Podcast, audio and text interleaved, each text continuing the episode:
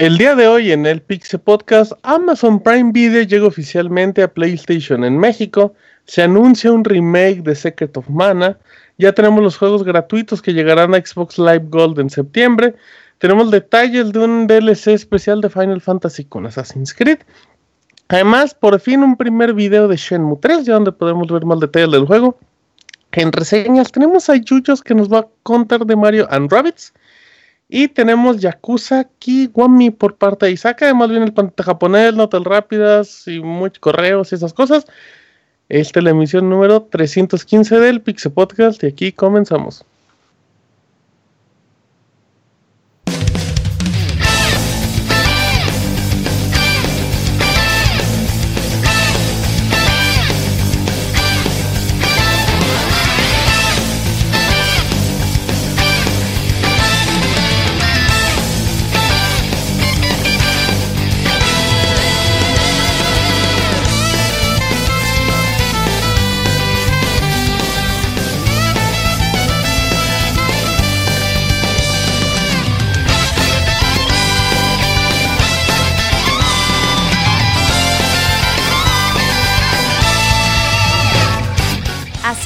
El Pixel Podcast, con la información más importante del mundo de los videojuegos.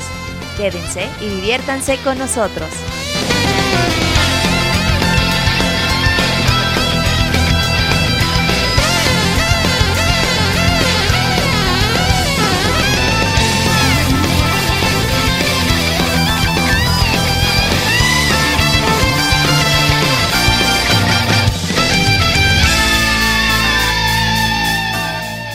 Sean todos bienvenidos amiguitos a una emisión más del Pixel Podcast, la emisión número 315. Estamos muy contentos, estamos muy felices.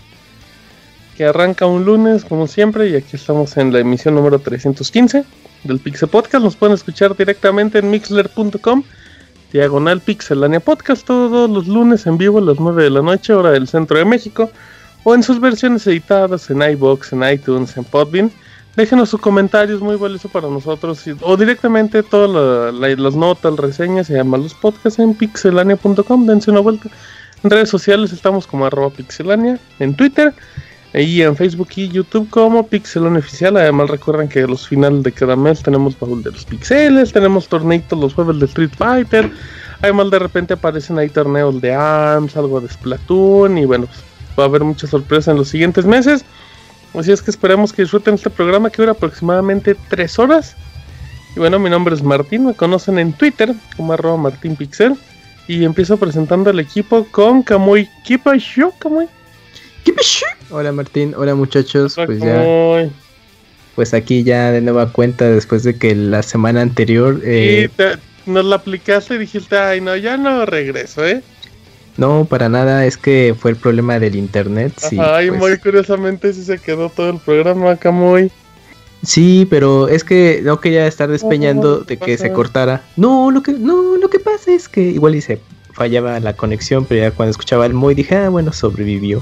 Ajá, tres horas después. Pero bueno, aquí está oh, muy bueno. bajo 270. con su pueden seguirlo en Twitter y ver todas sus ilustraciones muy bonitas. ¿O tienes directamente tu Tumblr o qué es Camuy? Donde ven tus ilustraciones. Sí, en Tumblr me pueden encontrar como Kamui-Shiro y ahí está todo lo que he estado haciendo en este tiempo.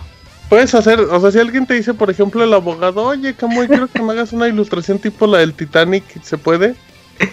Eh, podría ser el, intento. ¿Si te rifas? Pues estaría algo complicado, pero lo podría ¿Por qué, Camuy? ¿Cuál es, cuál, ¿Qué es lo complicado, Camuy? pues no sé como que exactamente qué quiera del Titanic el Abogator, pero pues lo podemos sillón, encuerado y toda la onda. como me dibujaban el Titanic, te va a decir el abogado. Está cabrón. ¿Puedes o no puedes, Camuy? ¿Qué, qué, qué, está pasando? Aquí me voy dos minutos y ya me empiezan a, a pintar desnudo, ¿qué? Estamos haciendo un Patreon para que lo dibuje, Camuy. ¿No es que Camuy te rifas o no? Pues sería un trabajo de Not Safe for Web, pero pues bueno, está abierta la posibilidad. Muy bien, perfecto. Y está arroba muy bien bajado 70 como siempre. Sí, sí, sí, no cobres. Pero bueno, abogado, ¿cómo está? Ya ve, ya le vamos a tener una pintura. una pintura, no mames. Con el señor Ben. No, los escupa, trágueselos a Perdón, perdón, perdón. señor Ben. Como el señor Ben, sí. Pero pues no sé qué decir, gracias por la oferta y todo, pero pues yo creo que, que declino, ¿no? A la, a la, pintura. Me inclino también, podría ser. Depende del ángulo que quieran este, pintar. ¿no? Si Camuy lo pide, pues me inclino. Ey, lo que, lo que, el artista diga, lo que el artista diga es, es, es de ahí. Bien, abogado, un profesional. Muy bien, abogado. ¿eh? Muy bien. Qué bueno, me gusto. Te noto más alegre que de costumbre. Es que, no, quién sabe, pero bueno, eh, muchas gracias. Arroba Pixe, abogado de chapas para el mundo. Fit parches para el mundo. El abogado is back. Ya no me acordaba de eso. El abogado is back. This is back. This is back, el abogado. Y bueno, pues presento a Isaac. ¿Cómo estás, Isaac? Hola, Martín, muy bien. ¿Y tú? Bien, todo muy bien, gracias. Bien. Fíjate que yo estoy emocionado. porque a mí me gustan en particular los podcasts en, en los que tenemos la oportunidad de reseñar juegos que aún no han salido. En este caso, como dijiste al inicio, tenemos doble dosis. Sí, eh, doble, una super doble, doble, doble, doble. Es que la gente pedía la super doble, pero nosotros le trajimos la super doble, doble, doble. Entonces vamos a reseñar eh, por parte de Eugene, va a tener eh, Rabbits Cross. ¿Cómo se llama? Mario Cross Rabbits en, teoría, en teoría debería de reseñar antes de las 11 de la noche para que ya sea antes de su salida porque sí, sí, ahorita se Eso, güey, si se calla llega más rápido. nos vamos en chingada. Y yo les traigo Yakuza Kiwami 1, que ese también sale mañana, entonces dos juegos que salen mañana, muy bonito. Para que vean. ¿Y cuándo Ultimate Chicken Horse, abogado? pues ya anduve jugar, ya anduve jugando un rato y sí está bueno, nada más que sí es mejor con amigos, así que el día que ustedes me digan, no, que quiero jugar con el abogado este Ultimate Chicken Horse, pues me pasan su su usuario y hacemos el gameplay ahí con, con juega en Steam, ¿no? ¿A, poco, ¿A poco es en línea? ¿Es en línea? Sí, es en línea. ¡Oh, qué pro! Nintendo lo debería sí, así que el futuro es hoy. Sí, así que los que quieran jugar y quieran que hagamos un gameplay, pues ya saben, me mandan un... El futuro is back. Ok, muy bien. Yuyos, ¿cómo estás, Yujin? ¿Qué onda, Martín? Muy bien, gracias, eh. Bonita noche a todos. Gracias, bonita noche. Que descanses, Yuyos. Gracias, nos vemos luego. Ay, Julio, bye. Yuyos nos tiene el reseñón exclusivo de la vida de Mario Conejitos. Que a la gente no le gusta que digan Mario Carritos, Mario Conejitos, pero me vale madre el Yuyos. Primera vez que escucho Mario Conejitos. Qué bonito, ¿no? Sí, tan bonito. Mario Gatitos era el anterior, Mario Conejitos. Uy. Zelda Vestiditos, ese era el único que me molestaba. Ah, no, Zelda Vestiditos sí le molestaba mucho a la gente. Zelda pero... Transvestis.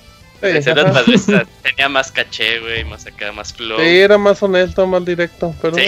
Ándale, sí. Ahí viene arroba Yujin-CP, nuestro amiguito Yuyo. Para que chequen su reseña, que ya está en Pixelania. Y por último, pero no menos importante, presento a Robert. ¿Cómo está el Beto?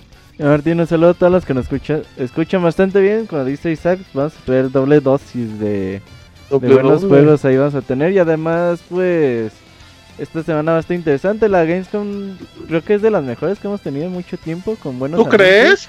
Sí, güey, porque ha habido... Bueno, de la mayoría de las Gamescom siempre han sido muy discretas. Y ahora sí, como que las no hubo novedades impactantes, pero creo que sí hubo mucha información. Pero hubo como sorpresitas, ¿no? Cosas que no esperabas y al final aparecieron. Exacto. Ok, perfecto, Robert, Robert Pixelania, el comandante en jefe de este podcast. Así es que pues, ya escucharon todas las voces. Al ratito llega el pandita japonés a, contarnos qué ha hecho en las últimas semanas. Ya llegó Pixemoy, ahí para que lo agreguen. Y pues bueno, no sé si agregamos, vamos a notas rápidas, hacemos todo al mismo tiempo, profesor. Lo agrego y vámonos a notas rápidas. Vámonos a notas rápidas del Pixel Podcast.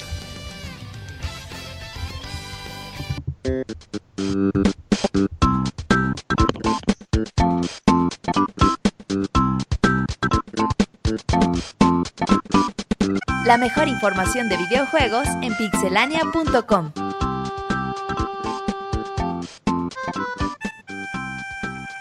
No tan rápido si empezamos con el Pixe Abogado. Pues yo les traigo la nota de que se anuncian nuevas canciones para Just Dance 2018. ¿Cuál es abogado? Uy, Wish, Switch, Wish de Kate Perry.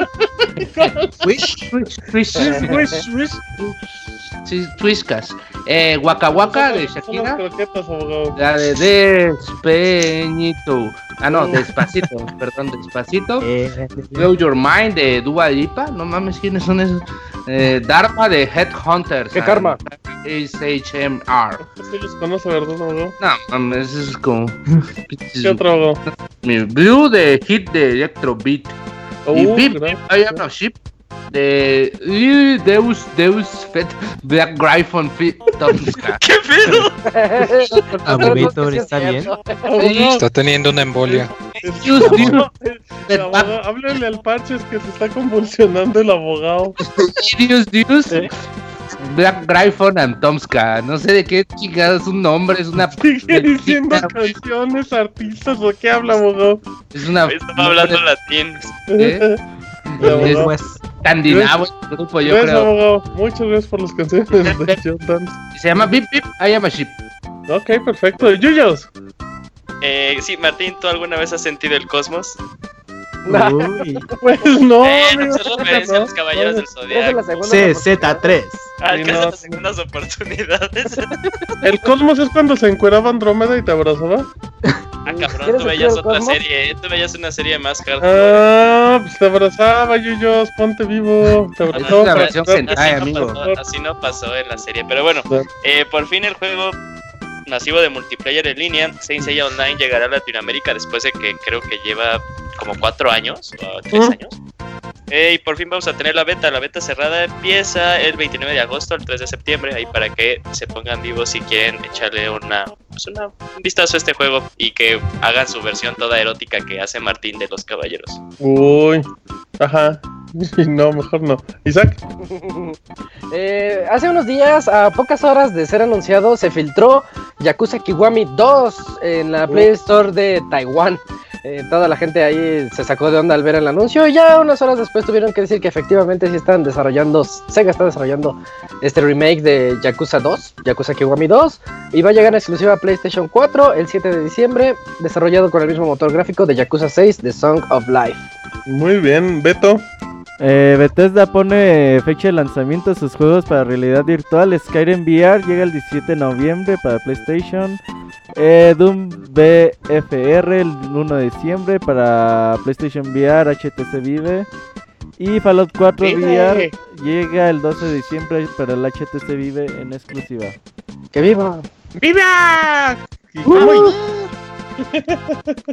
claro, Martín, pues resulta que la serie Dynasty Warriors va a llegar a Nintendo eh, Switch con tres juegos. Eh, ¿Cuál consola, Camuy? A Nintendo Switch. Ah, mira. Eso es como el pirata, chico. ¿no? Ajá, mí- Camuy es luego como estilo Isaac, que le hace. Así le dicen todos, ¿no? ajá, habla como Ajá, Marta de baile japonés, el Camuy. Uy, Luego, bueno, para Nintendo Switch, para que no haya confusión. Vargar Gang.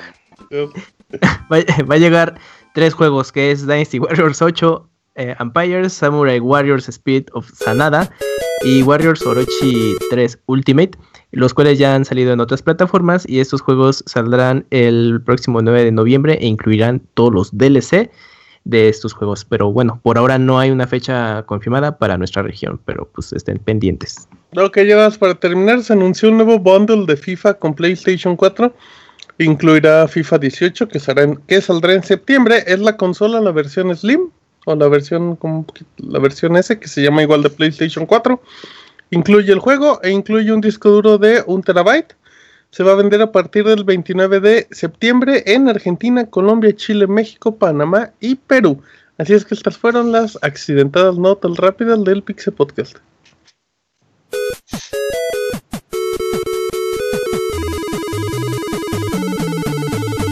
En Twitter para estar informado minuto a minuto y no perder detalle de todos los videojuegos. Twitter.com Diagonal Pixelánea.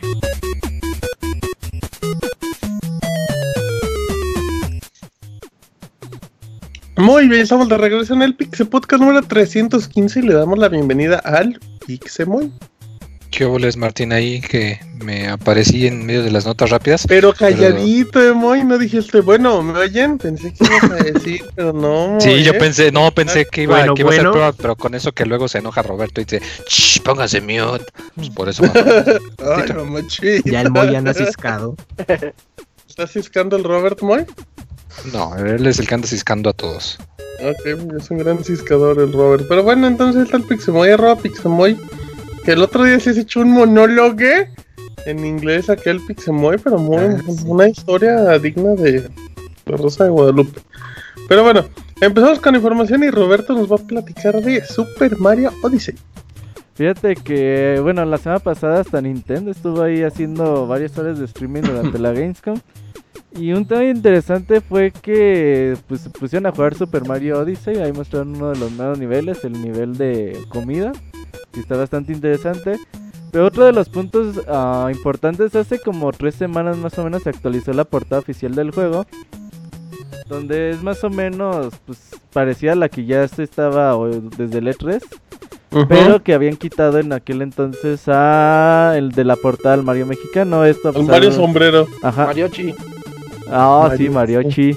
Mariochi, Mariochi. Mario Trompetas. Entonces esto abrió mucha, pues primero polémica porque obviamente pues no es que hable por toda la gente que vive en México, pero sin duda alguna, pues yo veía que la reacción era positiva al, personaje, ¿no? O sea, a lo mejor sí hubo con dos personas que digo, ¿por qué siempre piensan que usamos sombrero y zarape en México? Pero pues ya. Ah, pero se ponen bien nenas. Ve cualquier partido del Chicharito, por ejemplo, no sé en qué país esté jugando. qué pero, pero los fanáticos salen y con su sombrero ahí. Entonces, pues, sí, pues estamos catalogados como pues con sombrero. Le doy la claro. Durmiendo si abajo de Si viene un extranjero, ¿qué le das un sombrero? Porque es característico. Exacto, de mariachi, justamente. Eh, ¿Eso o, un, una máscara de, de, luchador? De luchador, sí. Y un zarape. Hubiera estado padre Mario luchador. Un zape. Un zape, un sope. Mario luchador, ya está. La padre que estaba Mariochi. Sí, el Mariochi. Está Pikachu luchadora. Pero eso es muy japonés, ¿no? ¿Cómo es? Además, todos hay estereotipos. Imagínense que pusieran a un chino manejando bien. O algo así, eso sí como, como, el abogado que piensan que anda viviendo en un árbol y todo ese pedo, ¿no? Ah, exacto, y que se desplaza en lianas. Y se ofende. no pasa nada. ¿Creen que soy ratero también? ¿Qué pasó, Isaac? A ver, me dicen tacaño y lo son. Ese, Isaac se fue, pero barridito solo, le abrieron la puerta. Tranquilo, Isaac, no es para tanto. Ah, es que la Pariochi me enojó.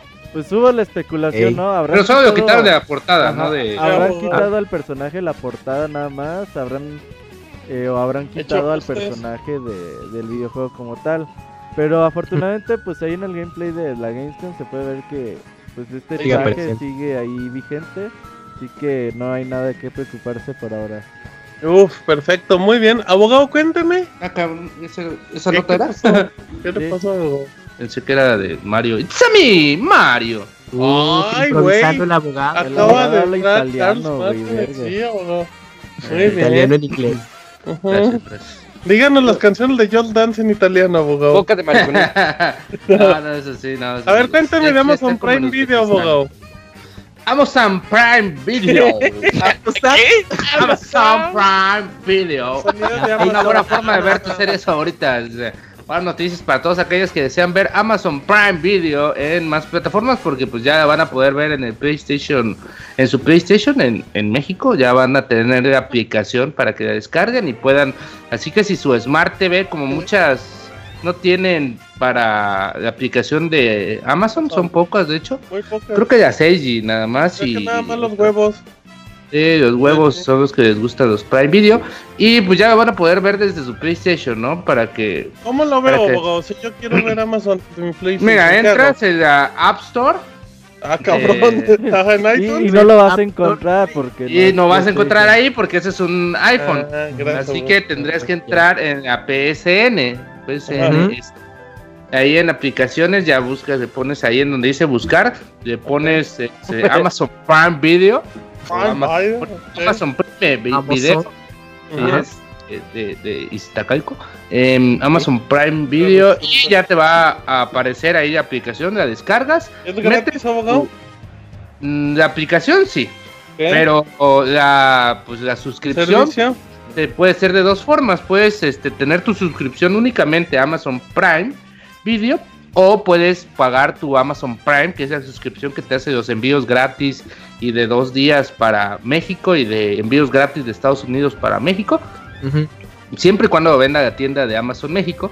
Em, que está creo que está en 500 pesos al año, así que es una buena oferta porque ya te incluye Amazon Prime Video, te incluye pues el servicio de Amazon Prime y pues es un ganar ganar, ¿no? Y además está tan barato. si acaso lo único es que al menos en el, área de México la selección de oh. video sí está un poquito escasa. Sí, de hecho, me acuerdo que hasta hace como un mes está, pusieron una promo de ve una serie o una película y te regalamos un cupón de 100 pesos de plano porque la gente nomás no lo veía. Yo creo que, bueno, hacen esas promociones. Sí, porque bueno, hacen esas promociones porque yo creo que la gente, aunque visita Amazon, pues ni idea de que este servicio ya esté disponible en, en, México. Y también es como mencionamos, o sea, el catálogo no todavía no es comparable con, con, Netflix u otros. A ver, abogado, recomendaciones. Goliath de Billy Bob Thornton, donde es un abogado que pedía contra Uy, una. Uy, pues ya le chingó la la serie. Hasta la verga de abogados. Eh, pueden ver Seinfeld, ahí están todas las temporadas. Community. Pueden ver Community, también están todas las temporadas de Community. Pueden ver esta de Guy, La cosa. Jungle. American Gods, que eh, está feona, pero pues a algunos les puede gustar. Eh, pueden ver Robot, abogado, Mr. Robot. Las dos temporadas de Mr. Robot. Eh, el hombre en el castillo, no sé qué, de era una es una novela de Philip K. Dick, creo que es, algo así. Ajá. Donde es una novela distópica donde los ay, cabrón. ¿Qué es distópico? para, los amiguitos que están en el chat, ajá. Lo contrario de utópico. Es una como una historia paralela que se dio si algunos casos si algunas cosas de la historia hubieran cambiado. En este caso, la guerra la ganan los nazis y la mitad de Estados Unidos es, de los nazis y la otra mitad es de Japón. Y hay una como franja donde están como libres, pero pues están siendo atacados por los nazis. Así que pues está buena la serie, es una producción bastante cara, bastante cariñosa de Amazon. Y pues ya, eso es todo. Pueden ver todos esos contenidos y más. Y si tienen su su suscripción de Amazon Prime, pues pueden entrar con los mismos datos. Tiene hasta un mes gratis o el primer mes. Sí, el primer mes. Y te digo, son los mismos datos, los, con los que entran a su tienda de Amazon. Usuario y contraseña. Mismo usuario y misma contraseña, así que pues ya. ¿Cuál es su contraseña, abogado? Es este Pixel 235. Oh. Em, como dato, abogado, nada más, un dato muy importante, la aplicación también está en PlayStation 3, ¿eh? Sí. Uf. Es un gran dato para que vean, pero bueno. Blu-ray y para que muy pueda verlo. Y después ver un Amazon, ver una, una ¿Eh? serie de Amazon Prime Video. Ah, se va alternando, se va alternando. Eh, porque pues en el PlayStation 4 no puedes ver Blu-rays 3D, amigos. Así que aguas. ¿eh? Sí, de hecho sí, ya se puede, pero bueno, se puede. ya se actualizó.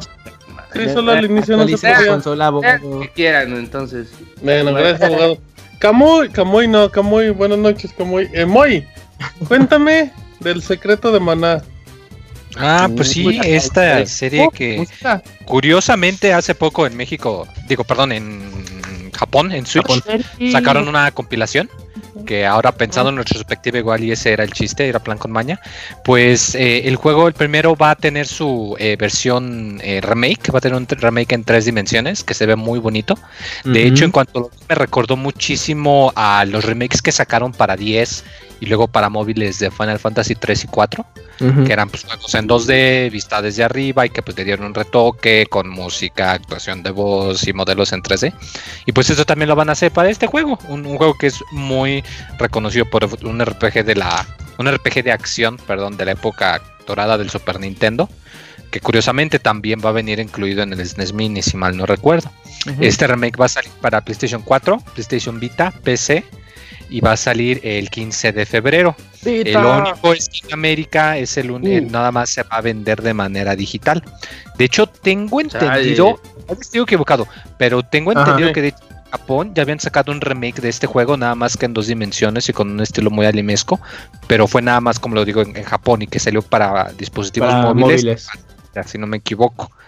Y de hecho, mucho ruido porque el soundtrack es es reconocido como uno de los mejores en una serie que además es muy conocida por la música. Oye, Moy, entonces no tiene nada que ver con el grupo de música. No, buen aporte, mojador, gran aporte, por eso lo tenemos en el grupo. Tampoco tiene nada que ver con la canción de los Muppets.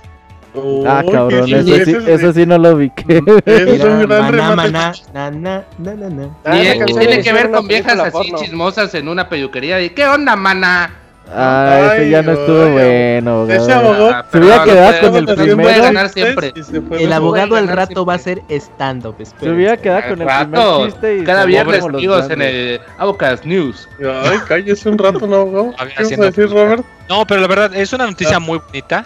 Eh, es un juego que. ¿Te hizo llorar, Moy? Le molestó que el remake de Japón pues se quedase allá y que nunca saliese aquí. Pero es muy buena noticia que de plano digan desde el principio lo anuncien y desde el principio ya ahorita saben que pues va a salir también para Occidente para que lo esperen el, el, próximo año dentro de algunos meses. Que bueno. Oye, Moy, ¿va a ser día uno? Sí, ese sí. Ah, ¿ya lo vas a, No, porque pues, hay que comprarlo en Steam. ¿Vas a presumir a todo el mundo que compraste este juego el día uno o cómo está eso, Moy? Sí, lo voy a presumir. sería, sería como el cuarto juego día uno, ¿no, Moy? en 10 años. De su vida. No, Está el Street Fighter 5 que cada rato le recuerdo al Robert. Persona, Persona 5. Eh, persona 5. Ah, claro. Sonic Mania que se desbloquea en dos días, día y medio. Ahí van tres. Ahí van tres. tres. Y Secret of Mana, cuatro. Próximamente. Y Dragon Ball 5. Uf, ¿Alguna sí, cosa anda derrochando recursos. Pero no, ese fue semana de lanzamiento, no fue día 1, sí es cierto. Ah, el Moy anda muy gastalón, eh, cuidado. Invítanos a comer, Moy, a Robert y a mí, ¿no? Ahorita estamos gastando dinero. Se está, se está gastando la, la jubilación del pixabollito. Mm. y el Moy no respondió. ¿No nos vas a quitar a comer, Moy? Pues si es pollo frito mañana, claro que sí. No, haz eso que preparaste con tus galletas y la chingada pero esa receta que abogado, eso no es comida. Ah, pues les das postre hecho. bueno, ya, está bien, pues. Yuyos, ¿cuáles son los juegos gratis de Xbox Live Gold en septiembre? Que los diga el abogado. Ah, tan fácil. Ah, ok. Tan fácil. No, en italiano. Usted puede. Va, Yuyos. Va, va, va, bueno. Eh, bueno, ya se anunciaron los juegos del Xbox Live Gold para este mes de septiembre, bueno, el mes de septiembre. Y el más importante que tenemos es Forza 5, bueno, Forza Motorsport 5, que va a estar a lo largo de todo el mes. Juegazo. Eh, y tenemos Oxenfree también para Xbox One. Este juego es un juego pequeñito, pero la verdad está muy bueno. Su narrativa es muy buena, tiene un arte muy interesante y también para que este, lo, lo chequen si les da curiosidad. Aparte, pues, entre comillas, es gratis. Este va a estar habilitado desde el 16 de septiembre. ¿no? 15 de octubre. No, es más como de esas historias. Mmm, como, como distópicas, distópicas, ajá. distópicas. No, eh, eh, no, no, no, hay mucha, este, no hay mucha jugabilidad. Lo que lleva este juego es mucho su historia. Uh, de eso, de eso de como la de Todemun. Ándale, como ah, tu Demon, sí. Y los jueguitos que vamos a poder bajar para el Xbox 360 es Hydro Thunder Hurricane del 1 al 15 de septiembre y mm. Battlefield 3. Ok, muy bien. Oye, gran mes, eh. Muy, eh, Con Forza Motorsport 5, pues ya, tiene. Y ese juego de Oxenfree, porque, bueno, si checan en Steam, la verdad está muy bien evaluado, muy bien, este, tiene muy buena recepción. Ahí por si eso a, alguno le llama la atención o chequen su Metacritic también para que pues vean que sí es un muy buen juego. Creo que a lo largo del año ellos, eh, Microsoft ha, pues ha sacado la mayoría de sus meses han sido bien buenos, ¿eh? Y pues, es que de cierta forma, pues bueno, tal vez es como plática para otro momento, pero al Xbox One como en exclusivas no le está yendo bien. Eh, pues y también en cuanto a usuarios, pues a comparación del Play 4, pues así hay una diferencia muy abismal. Entonces tienen que tener de ahí una tienen que tener una estrategia para aún así conservar los usuarios que tienen, para que también sigan pagando la suscripción de Gold y no simplemente pues ya tengan un Xbox One, no paguen Gold y se muevan a otra plataforma. Entonces, pues esta estrategia de dar muy buenos juegos, pues sí, sí es interesante, aparte porque hay, hay muchos juegos que sí son buenos. También el mes pasado salió este salió un par también de juegos interesantes, ¿no? Sí, sí, fue. Han sido muy buenos meses para los que el par, Además salió también el non. Oh, oh, mira. Ay, el, el, todos bien chistosos, güey, eh. Oye, andan todos así. ¿Tú no, tú no tienes Tranquila, mana. muy? Híjole, no, yo sí me muero de hambre. Es muy, pues eso es tanto en inglés. Ándale, güey, sí. Bueno, rápidamente les cuento que la semana pasada en Gamescom se anunció un nuevo contenido descargable para Final Fantasy que va a estar como que va a tomar como un poco de la temática de Assassin's Creed. Se va a llamar el DLC Assassin's Festival. Y pues eh, es un DLC donde todo se basa en el universo de. Bueno, en, el universo de Final Fantasy, pero tiene elementos de juego de Assassin's Creed, como la opción de, de poder hacer parkour, los, los trajes, un poco de las mecánicas del juego. Es un crossover, la verdad, muy, muy interesante. Es una muy buena colaboración de, de, Ubisoft y Square Enix. No es la primera vez, ya lo habían hecho, creo que con Final Fantasy XII, con trajes. Y, obviamente Ubisoft ha mandado también Assassin's Creed a muchas otras franquicias. Pero aquí lo interesante es que el contenido descargable llega el 31 de agosto y es gratis para PlayStation 4 y Xbox One. Moy, ¿tú qué opinas de esta colaboración, Moy? Fíjate que me agrada muchísimo, sobre todo por el, bueno, por dos cosas. La primera, porque pues ya nos fijamos, de hecho me acuerdo mucho cuando pasaron un video eh, que pues decía el universo de Final Fantasy XV y dije, ah, chinga, ¿cómo que el universo de Final Fantasy XV? Y ya pues decían, aquí está pues el juego, ok. Y aquí está el anime, que es la precuela, ok. Y aquí está la película, que es la semi-precuela, ok. Ok. Pero pues ya es todo, ¿no? Y ya luego conforme pasó el tiempo que sacaron que el juego móvil, que el, juego móvil que fue, puedes jugar dentro de Final 15, lo puedes jugar también dentro de Android, el beat'em up que sacaron descargable gratis también para PlayStation 4 y Xbox One. En las noticias de ahora que, que anunciaron un import este pues móvil más más sencillo del juego, así como este DLC. Como que algo me, da la impresión de que quieren tratar a Final Fantasy XV no solo como parte de la marca de Final Fantasy, sino además como una marca por sí misma, como su propia cosa aparte, como su propia franquicia, exacto. Lo cual tiene sentido, digo, o sea, neta tienen que, que pues recuperar los, los gastos que ha sacado. Pero me agrada mucho, sobre todo porque es raro que un juego de un que cuyo principal encanto es la campaña de un solo jugador, que lo estén apoyando con tanto contenido gratis, o sea, virtualmente casi casi un año después de que salió, ¿no? Es algo que normalmente uno no espera en, en, una compañía hoy en día. Y además el hecho de que es con una compañía este, occidental. O sea, pues igual una colaboración con otros juegos japoneses, pues no es tan raro. Digo, si hubiesen dicho, vamos a sacar unas armas de Dragon Quest pues se agradece, pero pues no sorprendería a nadie. Y el hecho de que fueron y pues se pusieron de acuerdo con Ubisoft, que es la, una compañía francesa, que ellos hasta el mismo Ubisoft escondió pistas en su propio tráiler de E3, que ya hasta luego dijeron, oigan, oyes, aquí pusimos estas pistas de Final Fantasy XV que nadie se dio cuenta. Entonces me agradó bastante la idea. Eh, un detallito que eh, mencionan en el tráiler es que para poder conseguir el traje de asesino, para que tú se lo puedas eh, pasar al, a Noctis, al personaje principal, tienes que utilizar un objeto que solamente está disponible en el Festival de los Chocobos, que es un evento temporal. Entonces la recomendación es que si les interesa, que aprovechen desde ahorita para entrar a ese evento, no tienen que entrar desde la historia, puedes entrar desde el menú principal, obtengan el objeto después de jugar los minijuegos, para que así cuando salga este contenido descargable ya puedan comprar el traje inmediatamente. Y es un ganar-ganar. Aparte de que Final Fantasy XV fue, ha sido el Final Fantasy más vendido de toda la serie. Eh, pones, esta sale a finales de mes, ya septiembre, no pones aparte en boca de todos de que ya va a salir Assassin's Creed Origins. Entonces, ah. la gente sigue hablando de Final Fantasy XV, que vendió súper bien, eh, sigue recordándole a la gente que faltan dos DLCs, y aparte le recuerdas a otro tipo de público que Assassin's Creed Origins va a ya a salir. Sí, sí, pues es gratis. la verdad, no hay pretexto para que la gente no le dé una oportunidad. ¿No creen que Ubisoft se está portando como el amigo de todos? Ubisoft está haciendo las cosas demasiado bien, también que deben de caer. Es que creo que cayeron tan bajo en aquella época de Watch Dogs y todo, que como que ya aprendieron y... Y pues está haciendo buenas relaciones públicas. Sí, son amigos de todos, pero muy buenas, o sea, no es solamente quedar bien, te presto esto, yo recibo esto, ahí te va esto, y hacemos esto, y todos felices. Pero bueno, muy bien. A ver, Isaac, cuéntanos un poco de Shenmue 3, por favor. Eres el indicado.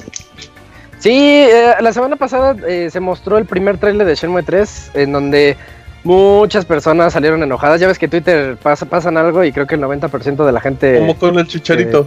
¿Se enoja? Ah, vale, algo así. Eh, me, dejaste pensando, sí.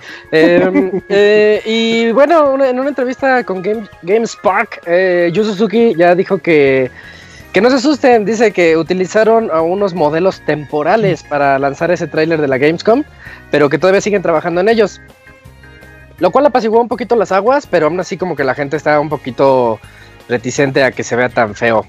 Siendo honestos, siendo objetivos, el tráiler se ve como si fuera de Dreamcast. O sea, como, si como una versión HD, ¿no? Como si fuera el 1 y el 2 que jugamos en el 2000, el 2002.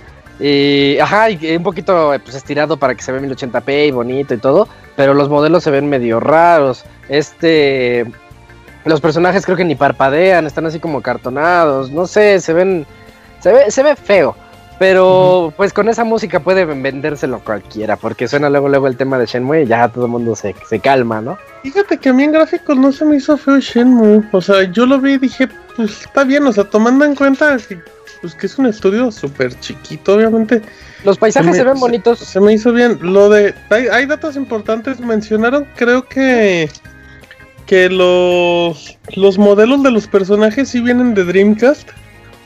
Y que. O sea, que son como. Que no son los modelos ni finales ni nada.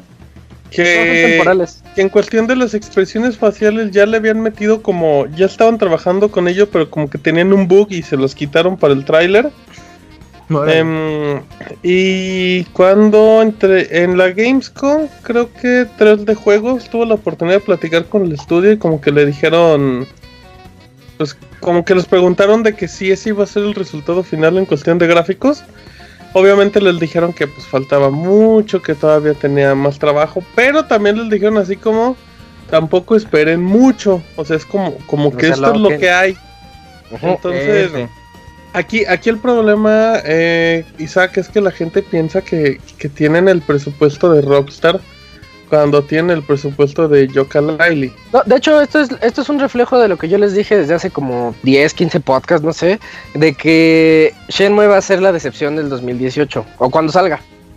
Es que va a ser la decepción de lo que sea. No va a llegar a la expectativa que se tiene de él. O sea, yo lo voy a disfrutar y a mí me va a encantar llegar a, la trilogía finalmente que pero tantos años sin jugarlo.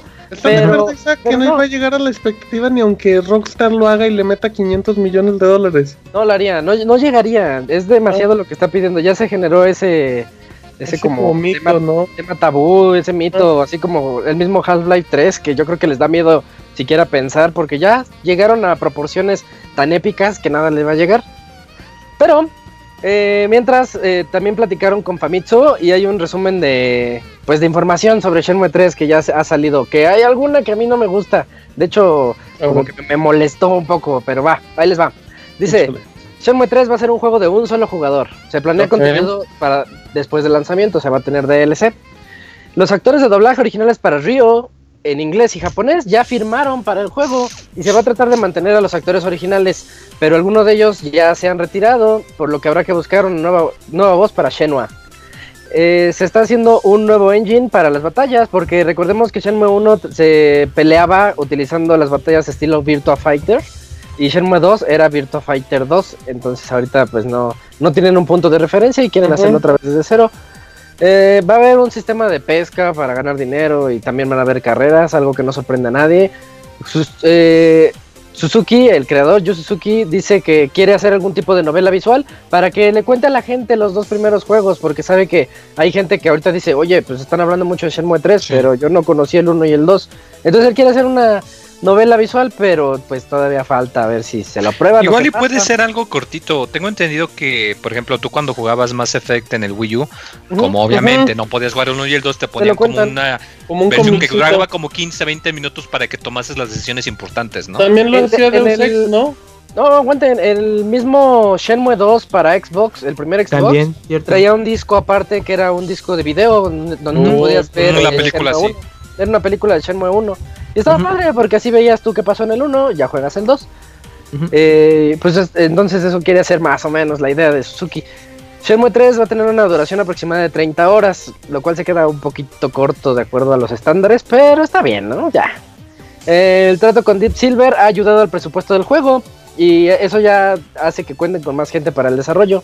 Suzuki cree que Sega deberá hacer remasterizaciones de Shenmue y Shenmue 2 para Play 4. Es algo que le vendría muy bien a Shenmue 3 para su lanzamiento. Y pues, como dijo Julio hace rato, sería algo ganar-ganar, porque así la gente juega los dos primeros, ya se emociona por el 3, y pues ya pueden conocerlo, pero Sega tiene la última palabra al respecto. Así que pues es algo que no podemos esperar todavía, a pesar de los rumores. Y la última, que es la que a mí me molestó bastante, dice, Suzuki está interesado en hacer Shenmue 4. Y es algo que le gustaría hacer, ya que la historia no está completa en Shenmue 3 y no quiere forzar a que este termine con este juego. Ya abrió el paraguas, mm. Ya, ya, ya valió con eso. A mí, a mí, ya, ya, ya, ya, te dio, ya te dio motivos para decir que va a estar incompleto el juego. De, hecho, hizo el inafunazo. Dice, ya, ya me dieron dinero, ahora pues saquemos el 4, ¿no? Y no. Oye, Isaac. Mande. ¿No recuerdas que, eh, bueno, hace mucho, mucho tiempo cuando salió Shenmue eh, en Dreamcast, originalmente la historia estaba contemplada para ¿cuántos? ¿Seis o nueve juegos? De hecho, sí, de hecho sí era una historia de bastantes, debo decir tomos, porque estaba pensando en Geralt de Rivia, sus libros. Este, eh, era algo así, una historia basada en, demasiadas historias particulares. Exactamente, cada juego equivalía como no sé capítulo. No sé cuántas, pero sí eran muchas. Creo que iban a ser, mm, eh, o sea, en ese tiempo era un proyecto muy ambicioso por parte de Sega y Suzuki, iban a ser como nueve capítulos que eran, cada capítulo era un juego, pero el primero no fue exitoso con Shenmue 2, pues le metieron el acelerador y creo que eran cuatro capítulos en el segundo juego, entonces pues ya llevaban cinco. Sí, de, hecho, de hecho, si tienen la oportunidad de jugar Shenmue 2, ojalá y salga el remake o algo así para que lo vean, porque vale mucho la pena. Eh, se nota mucho lo que estás diciendo, Kamui. Eh, hay como viaje a diferentes zonas en donde tú dices, ya me lo acabé. Dices, no, de repente sigue otra, otra parte. Ahora sí ya me lo acabé. No, viene otra parte. Y tú mismo te puedes poner a pensar y decir, estos son como varios juegos o secuencias que me están poniendo en uno solo. Y lo agradeces. Eso es lo que lo hace tan grande al 2. Y entonces, en teoría, bueno, a lo mejor ya eh, aprovechando estos tiempos y todo, pues yo creo que Yusuki ha de tener todavía en, su mente terminar pues esta historia tan extensa. Y Shenmue 3, mm, quién sabe, igual y solamente equivale al sexto capítulo. Y ahorita ya con, el anuncio de un Shenmue 4, pues es continuarla, eh, bueno, acercarse ya como a esa recta final. A mí me da la impresión que en vez de que Shenmue 3 sean otros cuatro capítulos dentro de este juego, solo va a ser uno, exactamente, pues y dependiendo de cómo le vaya y la recepción, pues ahora, pues sí extender toda la historia como la tenía contemplada en, a finales de los 90 y principios del 2000, o de plano decir, chingale, no, pues ya este, igual lo sacamos Shenmue 4 con lo que nos alcance, y ahí ya cerramos la serie, ay, perdón, y cerramos ya pues, la historia. Si quieren sacar el 4, este Yosuzuki quiere realmente hacerlo, que le eche muchas ganas al 3 porque hasta ahorita está decepcionando a muchos. Los fans, fans, fans lo vamos a comprar. Y, lo, y nos va a gustar bastante. De hecho, yo ah, ya lo tengo. En, fui, es la primera vez que doy, que doy dinero al. ¿Cómo se llama? Kickstarter. Kickstarter. sí, porque yo, va a llegar mi edición, edición Kickstarter y todo. Pero. Seis pero meses realmente después. de seguro sí, seis meses después. Y, pero yo sí creo que va a ser una decepción Shenmue 3 al mercado. Y si lo es así, pues podemos decirle adiós a Shenmue 4. Y va a pasar lo mismo que con el 2. Vamos a quedar tristes por una historia incompleta. No, más los emocionaron para sin nada. Oye, Isaac, ¿la verdad crees que, crees que el juego puede llegar en 2018? Así como lo vi. Yo no veo este juego en yo veo dos años, por lo menos. Sí, bueno, a menos que, veamos un avance muy grande, pero lo dudo. Igual en este muestran algo ya más digno y resulta, no, pues para 2019. Eso les vendría bien. Digo que se tarden un ratito más. ¿no? Sí, que hagan lo de Kingdom Hearts. pero el pedo es que no tienen. O sea, estos güeyes están trabajando hasta que el presupuesto se acabe, ¿sí? y, de seguro el presupuesto ya se acabó. No, mira, la verdad. que tengo la teoría de que. No, lo, que, pasó con Inafune también. De que sí son buenos, hacen buenos juegos y son que quién sabe qué, acá muy fregones. Pero no saben dirigir un equipo o, no saben cómo administrar el dinero. Igual y por eso está pasando tanto esto de que sí, este programador que creó este juego tan famoso va a ser la secuela espiritual y sale y resulta que sale mal, o que se les acaba la lana, o que lo retrasa. No, me refiero no, por el hecho de que sea, no por el hecho de que sea el mismo creativo o el mismo diseñador y que pues creemos que va a tener el mismo trato no necesariamente lo mismo porque pues también es necesario que es un ladronzazo gracias amigo gracias amigo no, no mames No, lo, que, lo que pasó con Inafune fue que pensó que iba a ser muy fácil portear el juego a todas las plataformas y, oh, sorpresa, no. Exacto. Todo el mundo sabe o que sea, no tenía un jefe de equipo que pues como que los frenara a punto Wii. Es que lo que dice Moy, o sea, estos güeyes cuando trabajaban en una empresa que la empresa ponía todos los recursos, todo lo que necesitaban para hacer el juego, pues sí, pues en ese entonces es fácil. Pero ya cuando tú tienes que poner el dinero, ajá. pues, pues está más cabrón, pero por lo pronto yo creo que creo que son conclusiones muy precipitadas sobre lo que puede ser. Una que instalara Microsoft Project con eso. Instalaron una computadora con, con Word y C++ y con eso lo hacías. Excel, Project. Pues yo creo que, que, todavía es muy precipitada para ver qué onda. Yo la verdad creo que hay que darle tiempo, sobre todo porque una de las cosas que dijo Yu Suzuki es de que, pues la verdad, Dead Silver estaba chingue chingue que saca el trailer. O sea, él dice que no, no, lo iban a sacar, güey. No era su momento. Pero ahora que ya cerraron el trato con Deep Silver, güey, entonces Deep Silver empezó, oye, saca el trailer, saca el trailer. no, y Deep Silver pues también está como en su... Pues sí, güey, porque pues, obviamente estos quieren comenzar la, la promoción, del juego. Pero otra, una de las cosas que se ha vuelto hoy en día las redes sociales es, ve un tráiler y a los dos minutos ya estás viendo chistes, güey, sobre el tráiler, güey. Pero eso aplica en, ajá, aplica en, cualquier cosa, güey. En, todo, en noticias, en todo. Eso también hace mm, mal a los juegos, güey. Pues sí, pero están expuestos eh, todos para sí, exactamente. Es, lo, es con lo que se queda la gente en general, güey. O sea, por ejemplo, yo vi el tráiler y dije, ah, pues me encantó. Yo estaba fascinado con la música y el tráiler. Sí. Y dije, ah, no tiene movimiento en la cara, va, no hay pedo. Seguramente después se lo van a arreglar, no creo que se lo dejen así. Entonces yo le dije, no mames, cheque este tráiler. Y Isaac también le gustó, güey, pero... Sí, a mí me gustó. La gente en general que no conoce Shenmue o que no sabe nada de él ve y dice, ah, hay un juego Shenmue que se ve bien culero, es lo que, lo que se queda la gente. Y pues sí, pero... que sea bueno. Pero, pero, a fin es parejo para todos, yo pues creo. Por eso, güey, pero no, es, no es justo, pero pues, mal, sí son las reglas. Pero hay, Shenmue hay mucha gente va para un nicho, o sea, eh, es, o sea, sí, sí se entiende o de sea, que ellos saben que van para el nicho. Exactamente. Van para un nicho, pero tienen valores de producción de un triple A, güey, también. No, no, no, no, no, pero es como... No, eso es ni a doble A llega. Sí, no, bueno, me refiero a Shenmue 2. ni, que fuera, ni que fuera Death Stranding. Es que es como comentaba Isaac, o sea, aunque el juego no sea un portento gráfico, pues él está dispuesto pues, a pues bueno, ya, lo, ya lo, tiene apartado. E, está dispuesto y pues yo también a, jugar el juego pues para seguir con pues con la historia, ¿no? En la que nos quedamos con, con el segundo. Pues ya el, el, motor gráfico de Pokémon, güey, ya lo porté el, el público que, nuevo, pues, pues sí, o sea, no, de plano no le va a llamar la atención porque el juego yo creo que va a conservar las mismas mecánicas de los primeros dos juegos, no, no va a ser nada sorprendente. O sea, ya nomás va a ser nicho que es el que está pagando, bueno, aportó para financiar el juego. Muy bien, bueno, ahí está la historia de Isaac y Shenmue. ¿Crees que pues lo dejó triste pero feliz, como la vida misma? Algo así. Camuy, cuéntame de Rocket League, tú que eres súper fan de Rocket League día 1, por favor, Camuy. Pues, fíjate Martín que ya para finales de año seré, espero ser fan de Rocket League cuando salga en Nintendo Switch. ¿En Switch? En Nintendo Switch Kun. El juego, va, la versión para la consola de Nintendo va a incluir contenidos exclusivos, bueno, autos exclusivos temáticos de Mario, Luigi y Samus.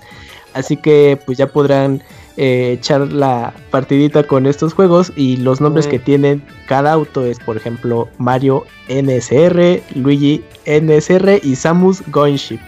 Pues a lo mejor los diseños no son eh, increíbles, a mí me gustó el de Samus. Pero, ¿Por qué pues, te estás riendo muy que te contaste un chiste, estás muy contento. Sí, sí, sí. Que... nada, es que te escucho como muy interesado en la nota, pero pues bueno. Ah, chinga, yo no estoy hablando. Sí, estaba callado. bueno, nada más ahí a uno le tantea. Pero bueno, esto, estos este contenido va a ser exclusivo para cuando salga el juego en Nintendo Switch. Y ya. Muy feos los carritos, ¿eh? ¿Cómo? Claro que ah, no, empezamos, empezamos, está bonito, empezamos está bonito, nosotros están nacones, nosotros sí, parecen de Chivas y América. Ándale, sí, eso sí están súper nacos. Eh, pero el, el de Samus el... demuestra que Samus is back. Ajá, Samus is back como la do. No. Fíjate, Yoyos, el reto de hay un reto técnico muy importante en Rocket League para Switch, ¿no sabías? Eh, sí, de hecho sí sabía. ¿Cuál es Yuyos? Entonces ya no lo digas. Entonces ya no lo digas. Yuyos es una persona, por eso vine a platicar con Yuyos. ¿Cuál es Yuyos? Sí, de hecho hace no mucho el, creo que era el director de marketing de, ¿cómo se llama este? Sí, de ellos. Ah, habló con IGN y estuvieron preguntando de cuáles er, fueron los problemas que se están topando con hacer la creación del port de Switch. Y más allá de eh, los frames y que todo se juegue igual porque va a ser cross platform con Xbox y PC. Dicen que el problema que están teniendo más que nada es con los Joy-Con, o sea, dice lo que menos pensábamos que íbamos a tener problemas es con los mismos controles, que es este como al momento de que los separas y de que puedas jugar tú en forma eh, horizontal con los controles, mapear ese control lo que les está tomando eh, mucho, oh, es que, mucho es, que Rocket League no se puede jugar con un Joy-Con. no se puede jugar con, con, un stick, o sea, necesita. Sí, no, no, no, no, Dicen, sí, cuando los juntas los dos de maravilla, pero cuando, como mm, queremos ofrecer ese plus para que pues, lo, lo de la misma consola, ¿no? O sea, eh, quitas los controles y ya está, ya tienes a dos jugando, es lo que les está poniendo muchos pero es que es algo eh, pues gracioso, pero que hasta ellos mismos dicen, en lo que pensábamos que no íbamos, íbamos a tener problemas, no tuvimos problemas, y en lo que no tomamos en cuenta es en lo que estamos teniendo problemas. Pero también lo importante es que dijeron que nunca iban a poner una ventana de, lanzamiento que hasta que estuvieran seguros, y ya la pusieron, ¿no? Con estos... Eh, pues diciembre, ¿no? Navidad, esas cosas. Ah, entonces ya, ya, está más comprometida la salida de Rocket League. Eh, y aparte también como para recordarles, eh, los carros propiamente no como que ejercen un plus al momento en el gameplay, o sea, el... Es estético. Los coches son, simplemente estéticos para que, o sea, la gente que esté jugando con usuarios de Switch, con usuarios de PC o de Xbox, no empiecen así de, ah, porque tiene el control, el, eh, el coche de Samus va a ser mucho mejor, no, nada de eso. No, digo, pues, los de Xbox tienen los autos estos de Halo, que son muy bonitos, y, y los de PlayStation tienen lo horrible auto este de Twisted Metal.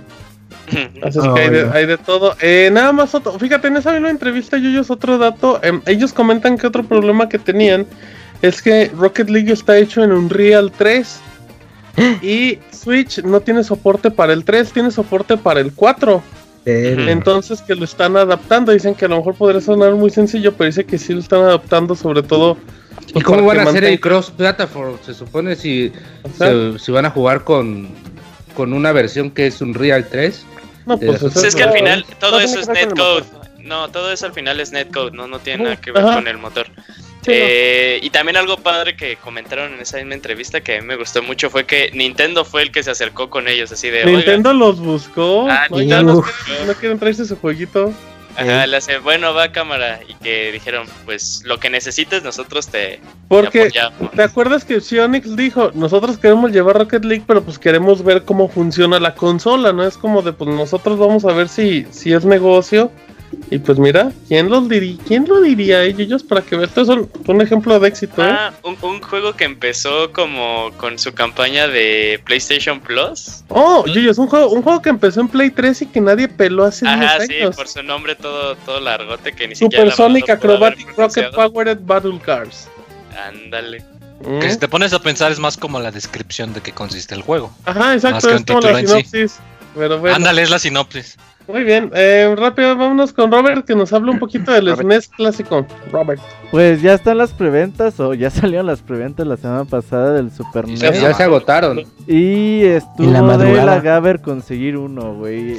Amazon Yo tengo uno. Boy los pusieron europeo, 5 mil pesos. Ah, yo tengo europeo. Los pusieron a medianoche, güey, y se acabaron rápidamente. Pero de hecho, Amazon y la alcanzó a poner, puso como un link de prueba, güey, y se acabó, güey. Y después resultó con que, ah, este era el Super NES.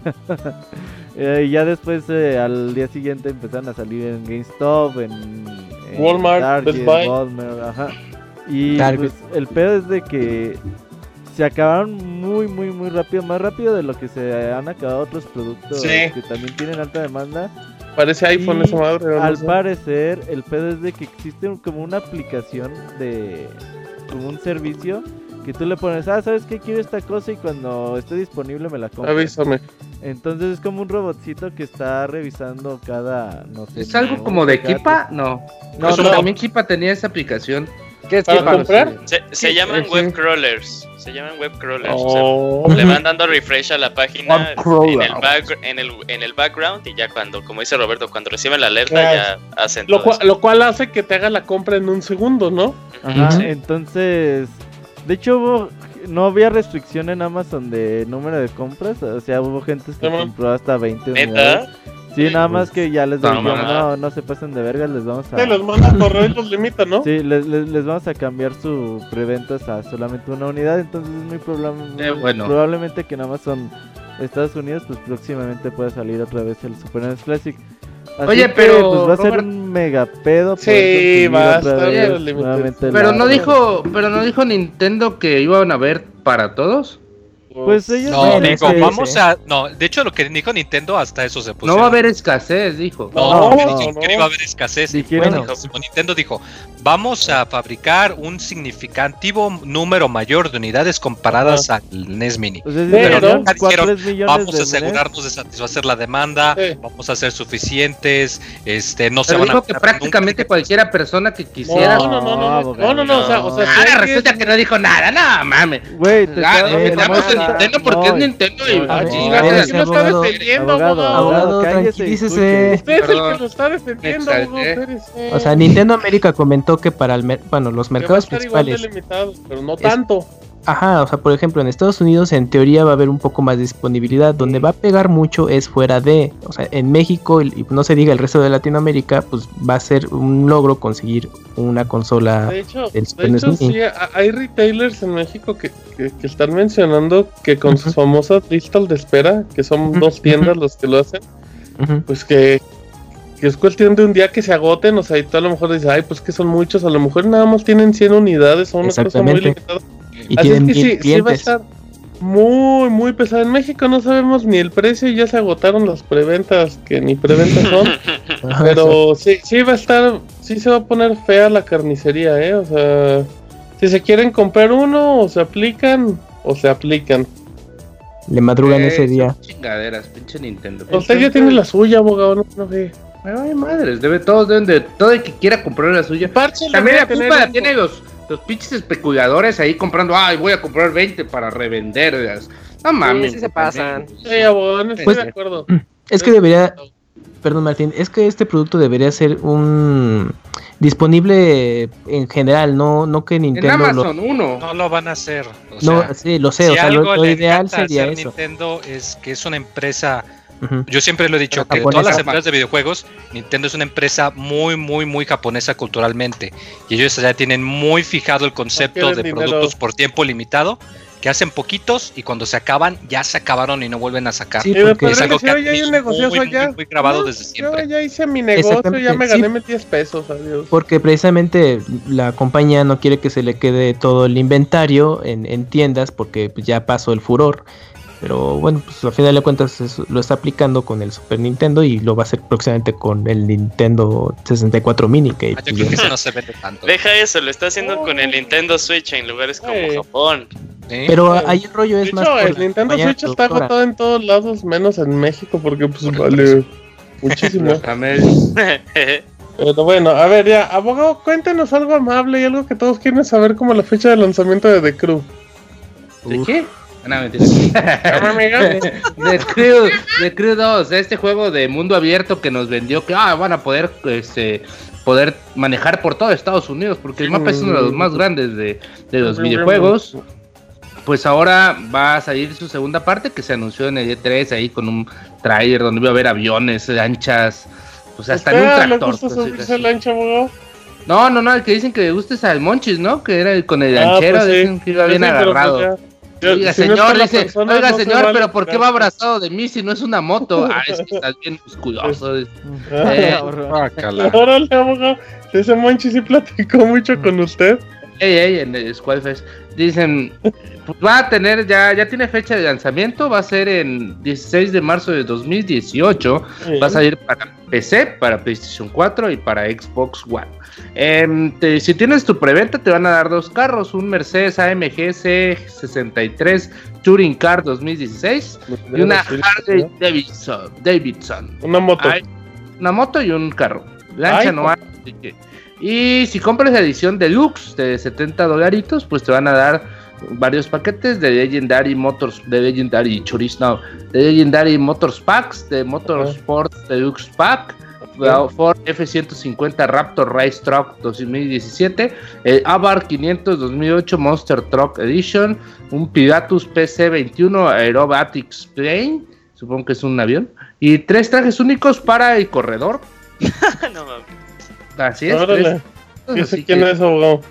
Para el corredor, o sea, para el piloto. Para ah, ya, ok, ok. Perfecto. Y aparte de una edición Gold que tendrá un precio de 109 dólares y 99 dólares en formato digital. Así que pues ya vayan haciendo sus preventas en Amazon. Como dice el Camuy, no se vayan a agotar igual que, el, que el Mini NES. Ok, está así, no, es, sí.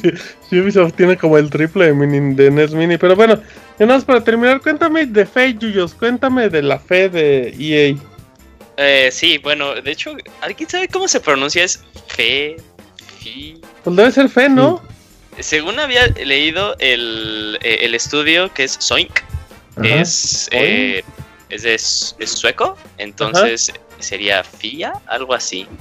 Pero bueno, no, eh, no tiene acá otro significado. Bueno, déjame ahorita la presentación, te digo cómo, se, cómo lo pronuncian. Sí, de hecho no lo pronuncian en el trailer, pero bueno, eh, hablemos un poquito de Fe, eh, este juego de EA Origins. Si no se acuerdan qué es el concepto de EA Origins, EA le echa la mano a desarrolladores indies para llevar sus juegos a consolas. Y Fe es uno de estos juegos que la verdad se ve muy bueno. EA Originals, el programa. Ah, ah, EA Originals, dije Origins, ¿verdad? Bueno, entonces ya podemos ver un poquito de qué ve el juego. Eres como un. ¿Qué será? Un. Eh, hada o como un, eh, un, animal del bosque, pero así místico. Que ¿Tu hada o mi hada? Híjole, qué, sí, es como, qué fino, abogado. Es como una rata. Ah, se parece ah, mucho a, Ori. Sí, son de ese tipo de animales. No son animales, pero bueno, un tlacuache. A Ori, a Ori, nah. Abogado, estás colaborando. Está desatado ¿eh? hoy, abogado. Sí, ¿Qué forma de despedirse en el Pixel Podcast el día de hoy, Bueno, y luego, Yuyos. Bueno, eh, luego lo que tenemos eh, nos enseña el concepto, es un plataforma en 3D en el que al parecer lo que tenemos que hacer es recuperar la luz para el bosque y cosillas como esas. La verdad es de esos juegos indies que aparte de que te eh, presenta un gameplay pues sí entretenido, eh, el lado artístico siempre está presente, entonces lo vemos, la verdad tiene un, apartado artístico muy bueno, muy bonito. Y lo importante es que este juego va a llegar a inicios del 2018 para todas las plataformas, incluido el. Nintendo Switch. Que sería el segundo juego de EA anunciado especialmente para Switch. Sí, sí, entonces este, pues, es algo importante para la consola, pero para todas las demás sí, porque el juego se ve la verdad muy interesante, como un estilo Banjo Kazooie. Sí se ve muy Ori en 3D, ¿no? sí, se ve muy Ori en 3D, sí, si lo ves. De hecho, o sea, es que el personaje, el animalito este, sí se ve muy Ori. Sí, aparte como todos los contornos en oscuro, pero detalles muy brillosos. Los el de neón, así bien locochones, brother, pero bonito, ¿eh? me gusta este juego. Recuerda, recordemos que de EA Original salió el juego este del muñequito de estambre, que ya se me olvidó cómo se llamaba. Eh, Unravel. Unravel, oh, gran juego. Uh y nada más como que un poquito de paréntesis, eh, el desarrollador Soink ha trabajado con un juego indie que salió creo hace como dos años, que es Stick It to the Man, que era como un RPG de un güey que tenía como un virus que controlaba así las personas, y algo medio raro, lo pueden jugar en todas las plataformas, incluida el Wii U. Eh, y ya, y ya bueno, es como que uno de sus juegos más importantes. Tuvieron uno de Wii, pero Nunca lo jugué, nunca lo vi. The Core Gang se llama. Uh, uy, Gang Bang. Muy bien, perfecto, ahí está. Entonces ya, se acabaron las notas y ya vamos preparando nuestro enlace, porque pues aquí hay mucha producción y aquí tenemos llamadas a Chapas, a Japón, a todos lados. Así es que esperemos que el pandita japonés nos conteste el día de hoy, porque de seguro nos tiene unas historias que, que nos sorprenderán de una manera eh, espectacular. Papandita. ¿Qué onda, hermanos? Aquí ando, aquí ando. Ah, perfecto. Aquí está el pandita. Así es que vámonos rápidamente a las aventuras del chavita japonés. Ya venimos. Pixel Podcast número 315.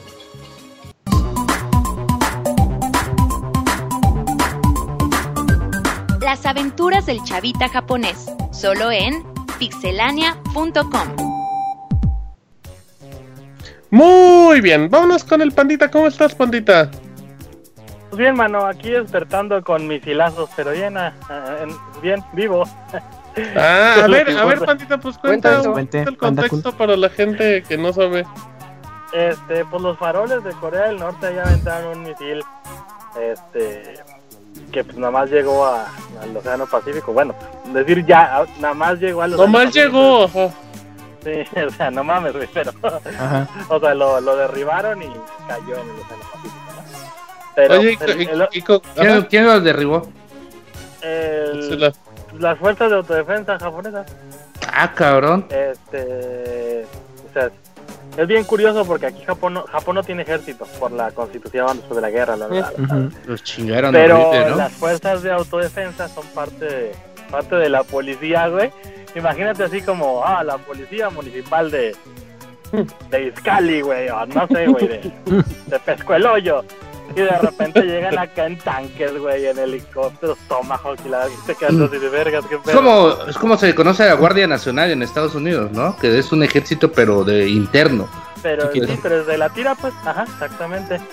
Ah, y pues ya, o sea, pues ahí fue alarma más para el norte del país. Eh, porque pues, por allá cruzó por encima de la isla más al norte que se llama Hokkaido este y pues, cayó en el área ya de, del Océano Pacífico pero pues, pero iba dirigido a alguien o iba dirigido a Japón a los United States. no no no no o sea pues por la trayectoria que llevaba me imagino que pues la tirada es Estados Unidos no pero pues a ver cómo se ponen los putazos porque es lo que comentaba ayer en Twitter creo que fue ayer este que China le dijo güey si te la hacen de pedo te defiendo somos compas como dos contra uno pero si tú la cagas, vas solito como gorda en tobogán, mijo. Así que pues ponte verga. Así que pues, a ver, a ver de a cómo nos toca. Oye, ¿y cómo está, cómo está el ambiente japonés allá, pandita? Sí, lo poquito que puedes notar. No, al pues, japonés le vale madre, está asustado. Aquí en, Japón, aquí en Gifu no sonó ni la alarma ni nada. Pero, por ejemplo, otros camaradas eh, que viven más al norte de Tokio, en la prefectura de Ibaraki, en la prefectura de Nagano, más para el norte, güey, a las tantito antes de las 6 de la mañana, todos paniqueados en Twitter, a la verga, a la verga, porque suenan. Se cuenta que aquí los, los celulares están conectados todos a una red de, alertas de seguridad por terremotos, por tsunami, lo que sea, ¿no? Y pues, por misilazos, ¿no? todos, güey, los feo eso. Según esto, oh. cuenta que hace mucho les platiqué que de repente hacen como revisión de los sistemas de seguridad y suenan las alarmas de bombardeo por toda la ciudad, güey. Y se oye bien culero, güey. O sea, si, te saca un, si no sabes qué pedo, si te saca un pedote, güey. Más que ya están medio ciscados, ¿no? Lo traen en, pues, la genética, güey, eso de... ¿Si han visto la, la película, la de La tumba de las luciérnagas? Ajá. Oh, que son las pinches alarmas así, uh, super largo el aullido. Así, güey, como cinco minutos y ya después te dicen, ah, esto nada más es una prueba, no te asustes. Ay, antes, culero. Queríamos ver si traía baterías el micrófono. Queríamos ver si servía. Casi, casi, güey. Pero pues fuera de eso, te digo bien, este, no, no pasó a, a mayores. Pero pues a ver qué chingados pasa, porque se supone que, como les digo, como se supone que Japón no tiene ejército, güey. Eh, pues el que los defiende es Estados Unidos y pues ya... Deberías defenderlos tú, panda. No, pues yo solito pues me van a hacer cagada, güey. O ah. que sean faroles los norcoreanos, pero son un chingo, güey. Ah. bueno, medio desnutridos, pero un chingo. Igual sí me tumbo a dos, tres, pero pues, más, de tres, güey. ok, pues pero, muy pues, bien. En otras noticias... Más o menos, más o menos. Pues que se nos casa, güey, el Didiero y, el, y la Roberta Pixelania de Japón, A ver, a ver, Panda ¿Hay, una versión japonesa de Robert y de Didier, Pandita? Pues yo me imagino, güey, porque pues que se nos casan en el legendario arcade Mikado. Oh. Este... La noticia es de la semana pasada, pero pues con eso que dicen que, ay, pinches notas de 5 minutos antes, te pasas de verga, panda. A ver, panda, pues, ¿quién, los, ¿quién, los, entiende, pues? A ver, entonces... Pero bueno, pues la, la parejita que renta el arcade, ¿no? Y tú vas a decir, no, pues es una boda, va a estar bien finolis, o de perdido van a limpiar los arcades. Claro. Pero pues por las fotos que estuve viendo, ¿no, güey? Hubo, eso sí, una pinche alfombra roja por toda la, Obvio. la instalación. Y pues las sillas de lujo fueron las banquitas. Ya ven que las arcades japonesas son chaparritas porque juegan sentados. Ah, pues las sillas de honor y las sillas para los comensales distinguidos del Bodorrio. Pues eran los pinches banquitos así del super, güey. Casi, casi una silla de carta blanca les ponían ahí a los güeyes. De una caguama. Pero eso sí, después de, de pactar su, su sacrosanto matrimonio, Se le llegó la canasta de pollo. casi, güey, pinche megarquía, güey, ahí en la. No, este, pues en vez del típico vals y que te quiero yo y tú a mí acá bien Barney, Ah, chingada. Porque los güeyes sacan ¿Por qué sus- sale Barney en una boda? que los güeyes sacan sus Porque los fichas y iris. se ponen, se ponen a echar la reta de Tekken 6. Mm. A ver, putos, El que pierda se queda decidir. con el novio. El que pierde es el pasivo, dicen. ándale, aquí vamos a decidir quién va a mandar en la casa. Y toma que se arma la retuca. ¿Cómo ven? ¿Cómo Se ven? armó la gorda. Oye, te- entonces, pandita, ¿a ti no te invitaron a ese bodorrio? No, no, o sea, y realmente era, era, era un hombre y una mujer, nada más dije lo de Robert y ya, ah, por ya no me- Gracias por la aclaración, panda. Oye, este pandita, hablando de eso, allá se- es permitido que se casen no. dos hombres. En ciertas regiones, o sea, por ejemplo, en ya ven que en la Ciudad de México, que ahora es como la- el estado Ciudad de México, Ajá. y en varios La estados de, la- estados de la República Mexicana, pues se rigen por la constitución estatal. Y Ujú. pues es una ley que rige todo el territorio del estado, ¿no? Aquí no, güey, haz de cuenta que, por ejemplo, imagínate Tokio, y Tokio es como el estado, güey. Ah, pues como el DF, güey. Y está dividido en delegaciones. Ujú. Que es Shinjuku, que es Shinagawa, lo que tú quieras, ¿no? Solamente como tres distritos de Tokio tienen permitido el matrimonio, entre comillas, porque no es matrimonio. Es lo que antes manejaban en México como Contrato de sociedad contrato de convivencia, una madre, Ajá. exactamente. Y dos, tres regiones más, por ejemplo, la ciudad de Fukuoka y otra, se me escapa, creo que es Osaka. Pero no, güey, o sea, Japón está en Entonces el matrimonio como tal, matrimonio No existe. existe. No, haz de cuenta que la, el pacto ese de conviven- convivencia.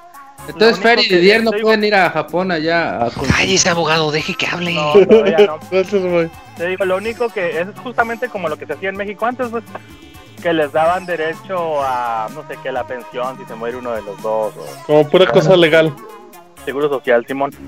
Pero, o sea, vamos, ni siquiera lo reconocen como, como matrimonio. pues. Oye, panda, ¿y allá, y allá sí ven feos a los gays o todo eso? ¿Hay mucha homofobia o No, nada? güey, es, un, es el paraíso de las pinches locas. Mm, ejemplo, en- ¿Ese no era Tailandia? O Filipinas, no, sé No, dónde dijiste que No, agarraba es como novia. más hardcore, pero poquito. Esas son No, es que ahí en. Tailandia son como así como naturales. O sea, por ejemplo, para que te des una idea, varias regiones de Tailandia tienen escuelas públicas, güey, que tienen baño de niña, baño de niño y baño acá de, De pandita. de quimera, güey, Simón. Qué Como me- Oaxaca. Ok. Pero pues, País. está el pedo, te digo, junto a la estación más grande de trenes del mundo, que es Shinjuku, a dos cuadras más o menos está el famosísimo Shinjuku Nichome, que es como el distrito 2 de Shinjuku.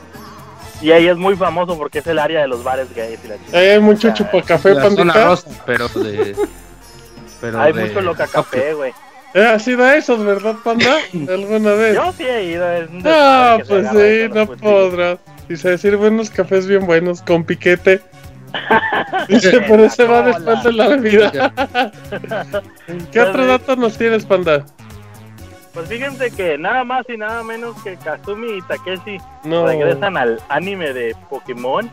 Para Ah, los que no les suene Kazumi y Takeshi, pues eh, a- eh, Misty y Brooks, pues. Ujú. Ah, Este, actualmente aquí en Japón se está transmitiendo el arco argumental de lo que es el la serie Moon. de Suni y Moon.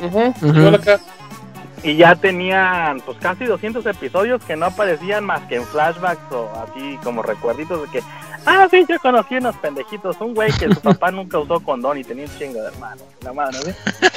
Pero, pero pues ya no sé dónde están. Y pues resulta que el próximo mes, eh, el día, para ser exactos, el día 14 y el 21 de septiembre se van a transmitir los episodios en los que Satoshi o Ash Ujú. este, tiene que regresar a su, a su lugar de origen, que está en una, no me acuerdo cómo se llama, ustedes ubíquenme, el área de Paleta, pero que no es Hawái. Alola. Alola. Alola. Alola. Ah, pues va a regresar a su, a su área. Pueblo Paleta. Se llama Kanto aquí en Japón, Pueblo Paleta, exactamente, ahí en México. Y pues se va a reunir, pero pues lamentablemente... Eh, no, panda. Así como... ¿Ida y vuelta? Pues, vine, a ver si el doctor Oak no se cogió a mi jefa. a huevo que sí, digo, todo el mundo lo sabe. pero se mudó con su mamá. Bueno, pues aún así. panda, es que no, se nota que no ves la serie, Panda. No, pero el Panda quiere comprobar si hubo. Ah, no, sí, ¿Ah? fue de vacaciones y su mamá se regresó, sí, entonces el Panda tiene razón. Como sabes, la mamá no está siempre pegada con él. Le dice, mijito, voy por cigarros. cigarros, marca. Leche.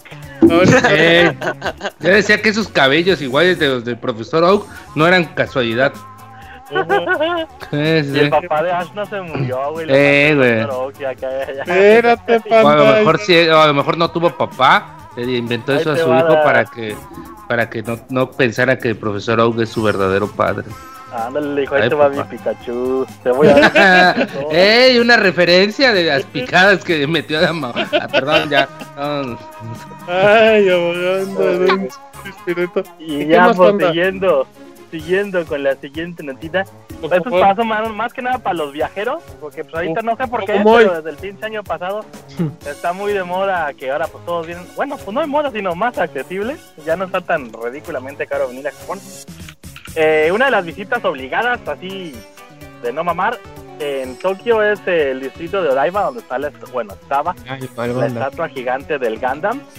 Pero pues era una representación del Gundam clásico Gundam que vimos desde la primera serie de Mobile Suit Gundam hasta, no sé, mediados de los 90. Pero pues ya la quitaron y dijeron, no, esta madre está muy antigua, le da imagen retro a Tokio, ¿qué hacemos? Quítala a la verga y pon una, una nueva. Y van a poner una, vieja de Gundam, pero de la nueva serie, bueno, más actual, de la Gundam Unicorn. Y el debut de la estatua va a ser el día 24 de septiembre. Bueno, para los que estén ese día ahí, pues eh, porque va a haber celebración afuera del, del shopping eh, mall que se llama Diver City, que está ahí justamente en, en la isla falsa de Daiba. Para los que quieran estar, y pues ahí va a estar años la pinche estatua. Para los que quieran ir a verla, me imagino que va a ser como la antigua, que se mueve y le sale un minito y la madre así, pues sí, sí pega el gatazo, está chido y es escala real. O sea, también para que te pegues un quemón, ¿no? Te puedes poner incluso, tiene áreas delimitadas en las patas para que tú, tipo como Photospot, te Panda también tiene área delimitada en las patas. Pero limitada por los psiquiátricos. Digo, para que te des acá tus fotografías acá con tu pinche robotote de tamaño real, man. Como ves, como ves.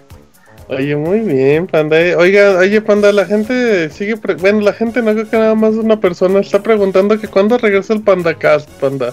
Ahora, ahora con misiles, ahora con misiles menos vas a querer sacar el cochino Panda Cast. Mira, la neta vas a hacer regresar la semana pasada. Güey, tienes diciéndome eso del de la semana pasada, Panda. Ya, Panda, ya no vas a regresar. Si quieres, préstame tu cuenta y yo hago tus podcasts, amigo. Desde Abucas. Abo, Abo Gifucas. Panda Sports. Panda Sports. Uy, Panda Sports. Dejen hablar al pinche panda, chingo. Y luego. Pero por la neta me dio hueva. Dije, bueno, vamos a dejar de madre. Pues, no puedes decir eso pidiendo tu programa, la gente pidiendo tu programa y neta, te da flojera subir un archivo que con tu internet se sube en un segundo. Ah, pero no es subirlo, es hacerlo el peor es que ya tengo tres episodios subidos. ni siquiera para meterme a iBox y ponerle. Eh, lo que es ser ah, descarado, panda. Güey, pero estoy diciendo la pinche verdad, he perdido, no Ah, no, pues sí, güey, gracias. Ah, perdón. vacaciones. En ese, en, e, en ese caso está bien. En ese caso, perdónanos, panda. Nosotros somos Está bien, no hay pedo. Soy no te merecemos, panda Kun, ¿Ya comiste, panda? No, todavía no, pues les traigo otra nota. ¿qué ah, caray. Ah, no mames, es tarde, guárdatela, guárdatela. Panda, te vas a acabar tus notas, eh. Luego no vas a venir la próxima semana. Guárdala, panda. no. Le va a dar flojera. Ya, la suelto, pues, total. Dale, dale. Este, aquí en Japón, para cuando te vas a casar, no es necesario tanto pinche trámite legaloide. Lo único que necesitas es ir a una papelería, comprar tu formato de certificado matrimonial. Y si los dos son residentes del área, no hay pedo. no eres residente del área, nada más ocupas un documento extra. Que sean vecinos. Llenas los datos, pones tu sellito y te casas. Tal, Pero eso no es lo chido. Ah. que aquí en Japón, en las papelerías y eso hay infinidad de, de, de, certificados matrimoniales con temática diversa. kawaii. Y en la revista que sale este mes, eh, se llama Sexy. Eh, ¿Sexy o no? Caiga, Referencia 2000 oh, y luego panda. Eh, sexy Caiga y Wedding, que quiere decir como sexy, boda en el extranjero. Incluye un set de certificado matrimonial y diversos goods para la boda, tematizados con Mario y con la princesa Peach. Uy, ahí para el Robert y Lidier. Mm. Ándale, para cuando vengan y se casen ahí en el Shomi de Shinjuku. Y lo chido, o sea, para mí, en mi caso, este tipo de documentos para mí sí son importantes y como que tematizados de algún tipo se me hacen como que chale, ¿no? Pero lo, lo, bueno es que sí pueden tener validez, pues, o sea, no es así tipo como el acta de matrimonio de las kermeses. No es una kermesa, exacto. Ajá. Exactamente. O sea, tú la llevas al registro civil, igual te van a decir así, te van a ver con cara de chale, güey, qué pedo con esa gente. Ya, pero con que tenga el sellito. Exacto. Simón te la sellan y pam pam, güey. Es acta de matrimonio totalmente legal. Pam pam. Embarazados y, pues nada más como como dato final, a Mario y a Peach los anteceden este, Hello Kitty, Sailor Moon, Goku y Pokémon. ¿Con quién se casa Goku? Con Milko y con Chichi. ¿Y con quién se casa Pokémon? Ajá. Con Pikachu. Ah, eso está bien raro. ¿Eh? Ah, es el Pikachu hembra y el Pikachu. Ah, ya, el Pikachu traje marido, traje mujer, ya. Ajá, sí. Mm, ¿Cómo se llama el de Hello Kitty? Batsmaru. Batsmaru, eh. Oh, mira. Pero fíjate, ¿no se han dado cuenta que Hello Kitty no tiene boca, güey? ¿Cómo come, güey? Bueno, come. ¿Cómo la energía de las personas. ¿Cómo qué, No mames, los chivales. Pero bueno. Qué gran. Esa teoría está buena. ¿Quién sabe? Igual y la nariz no es nariz, panda. Es doble vagina.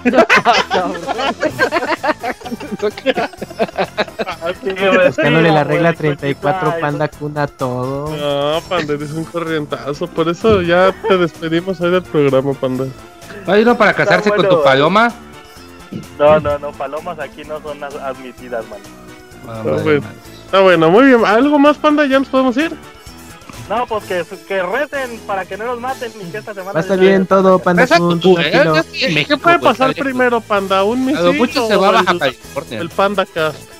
Mira, la teoría popular dice Ajá. es puro choro eso de los misiles nucleares de Corea. Ah, ya. Aparte. Pero pues si ya hubo uno que sí alcanza a llegar al Pacífico, pues no vaya a ser... Ya, ya, ya, ya, ya, Sí, no, que, vaya, que sí vaya siendo cierto y nos cargue el payaso. No, pues no, pandita. Esperemos que no te cargue el payaso. Pero bueno. Recen por el panda Exacto, porque si no hay panda, pues menos hay panda Pero bueno. Muchísimas gracias, pandita. Por... A menos que se apodere del Camuy también, ya no. Puede ser, sí, no lo... se va a apoderar hasta de los misiles el Camuy. el Camuy, Camuy Jung Will. Uy, sí, no, no se puede con ese muy. Pero bueno, muchísimas gracias, Pandita, por participar en el Pixel Podcast. Por tu reseña de media hora. Vale, pues, nos escuchamos la próxima semana. Muy bien, Pandita, cuídate mucho. Eh, vámonos a canción. Tenemos reseña de Mario Conejitos y de Yakuza Kawaii. Yo me tengo que retirar por el momento, amigos. Pero bueno, pues ahí los dejamos en el Pixel Podcast número 317. Vamos a canción y ya venimos. Ah,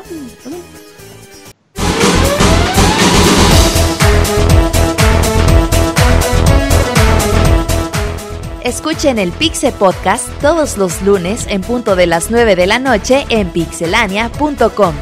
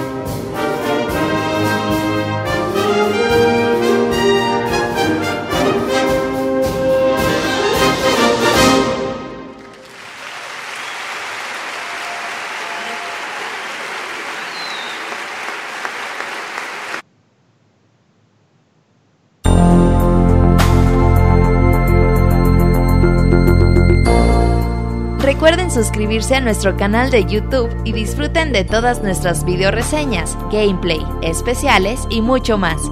youtube.com diagonal pixelánea oficial.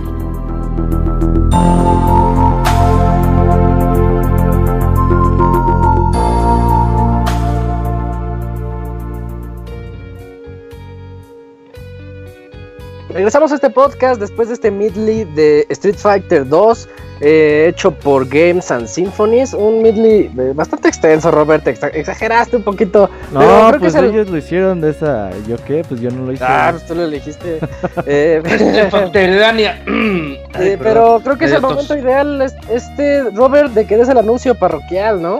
Sí, de hecho, por eso lo pusimos el próximo viernes a las 8 de la noche.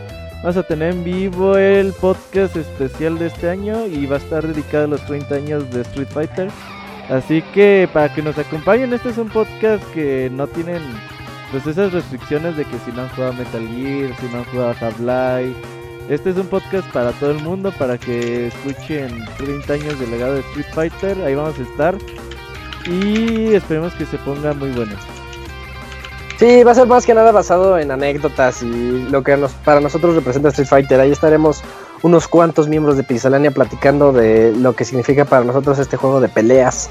Y nos vamos ya, without further ado, con las reseñas de esta noche y comenzamos con Eugene, que nos va a platicar sobre Mario Plus Rabbids Kingdom Battle. Julio, cuéntanos de este juegazo. Sí, bueno, eh, pues, el, peor secreto, el peor secreto de que ha mantenido Ubisoft. Sabíamos de este juego mucho antes de que supiéramos de qué iba el Project NX, cuando todavía era el Project NX. Se hablaba de un juego que iba a involucrar a Mario con los Rabbits. Ya tiempo después eh, sabemos la verdad, que este juego es Mario Plus Rabbits Kingdom Battle. Y también de qué va el juego. El juego es un RPG táctico pero en RPG se queda muy cortito, pero aún así tiene aspectos de RPG. Eh, primero voy a hablar un poquito del modo de juego porque es lo que en realidad eh, lleva todo este juego y lo que en realidad lo hace tan bueno y tan adictivo como es. El juego sí tiene eh, elementos de en los que puedes explorar tú el mundo de el mundo del reino de los champiñones, pero se basa más que nada en las peleas. Vas a estar la mayor parte del tiempo peleando en estas pues mini arenas en las que pues se asemeja totalmente a un, eh, un juego de, táctico por turnos en el que tú tienes tus unidades y las vas a poder desplazar a lo largo de, eh, del escenario y cada una de las unidades tiene un cierto número de bloques que pueden avanzar.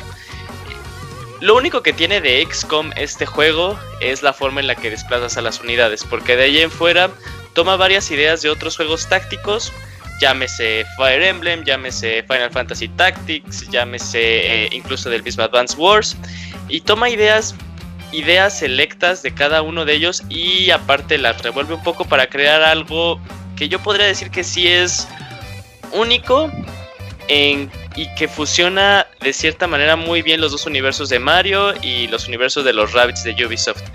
Eh, un disclaimer, a mí no se me hace raro que los personajes de Mario, Yoshi, Peach y Luigi estén utilizando como este tipo de cañones a la Mega Man. La verdad no, o sea, para mí no son considerados como armas de fuego tal cual, porque hasta cierto grado tienen este aspecto de caricatura que caracteriza a la serie. Eh, entonces, tú nada más puedes controlar tres unidades. Siempre vas a tener a Mario y entonces vas a poder cambiar otras dos unidades, ya sea eh, Rabbit Peach, Rabbit Luigi, Luigi o sus contrapartes y sus cosplays de estos mismos personajes. Eh, algo muy padre es que cada una de las unidades se diferencia muy bien entre ellas. Por ejemplo, Mario sigue siendo ese personaje eh, balanceado en HP, en ataque y en movimientos. Y por ejemplo, Luigi, uno pensaría que sería como que el segundo personaje balanceado, pero no, Luigi tiene mucho menos HP eh, que los demás personajes, pero a diferencia de Mario, Luigi tiene acceso a armas que, que tienen eh, muy largo alcance. Eh, e incluso es diferente a Rabbit Luigi. Rabbit Luigi es un personaje que se caracteriza mucho en la defensa. Tiene demasiado HP, aguanta más golpes y sus habilidades especiales pues le dan eh, un escudo que puede aguantar ataques con efecto, ya sea, eh, bueno, hay diferentes efectos, en vez de los clásicos como fuego, electricidad, agua, hay efectos elementales, hay, hay, elementos como que más cómicos, ¿no? Tienes el elemento hielo que te congela, tienes el elemento miel que lo deja pegado, el elemento tinta que hace que eh, detenga eh, la unidad enemiga el movimiento, incluso tú mismo, bueno, si te ataca un enemigo con ese mismo eh, elemento. Entonces esto es muy interesante, o sea, ya al inicio tú piensas que es un juego muy chiquito, pero este juego va de menos a más muy rápido. Es así como que, ¿qué pasó? antes de que avances ahí, yo tengo nada más la duda de que entonces los rabbits no son tan parecidos a sus contrapartes. No, o sea, tú, tú, me, tú dices, por ejemplo, ah. eh, Rabbit Mario tiene como que las mismas características que Mario. yo creería algo así. No, por ejemplo, una diferencia muy clara, eh, por, eh, Rabbit Peach tiene acceso a, las, un poco a las armas similares que tiene Mario y Luigi. Todos los personajes tienen un arma principal y un arma secundaria. Entonces, Rabbit Peach comparte el arma primaria de Mario, pero comparte el arma secundaria de Luigi. Además cuenta con habilidades curativas y por ejemplo, esta Peach eh, tiene acceso a armas de. Mm, como, no, de, no de largo alcance, pero sí de un radio muy grande.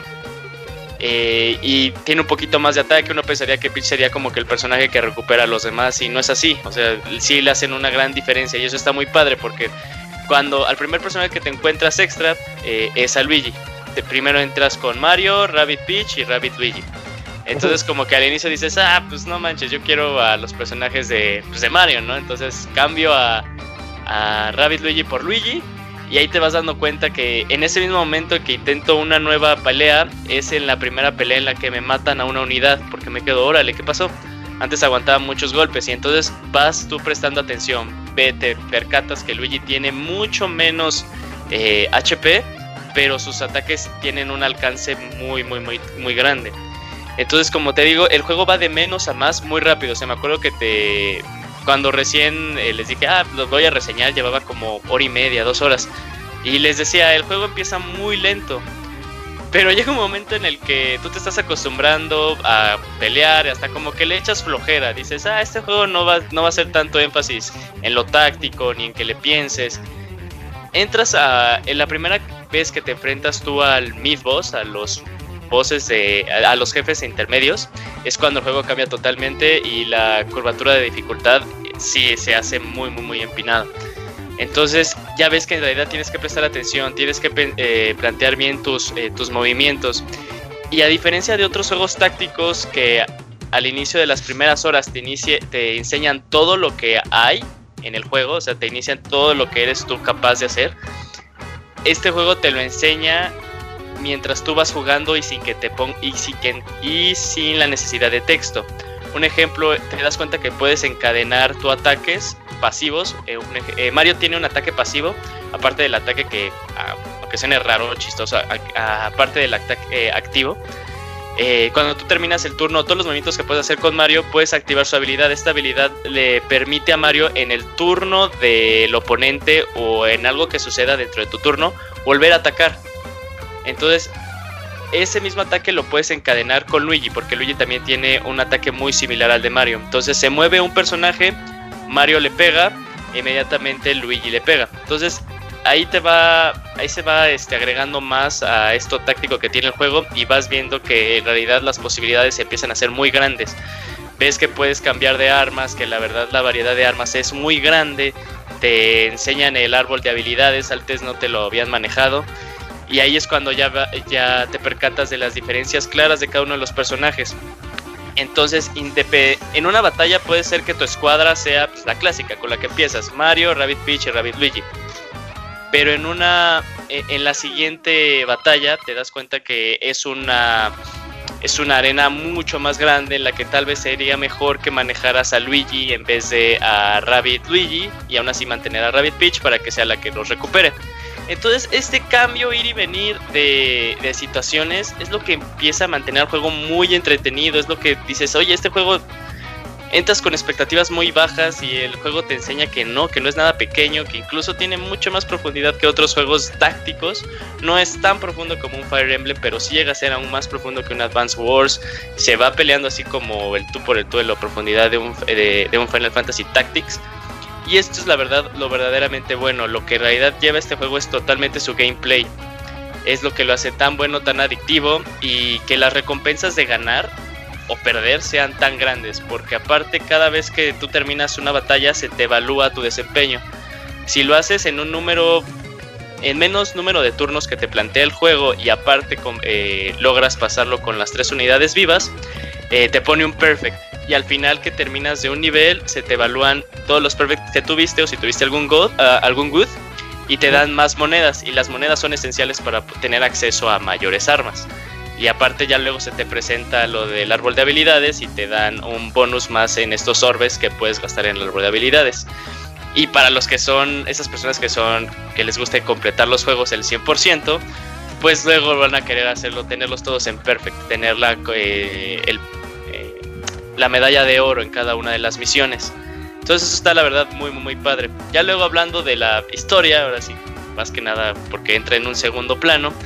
eh, la historia tiene mucha, no tiene, bueno, más bien la presentación tiene mucha personalidad. La historia es algo, uh, pues, es una excusa para un juego como la verdad estamos muy acostumbrados luego a los juegos de Nintendo, por ejemplo Mario es simplemente una excusa para tener una aventura que al, al final la historia no lleva al juego sino el modo de juego, es pasa exactamente lo mismo.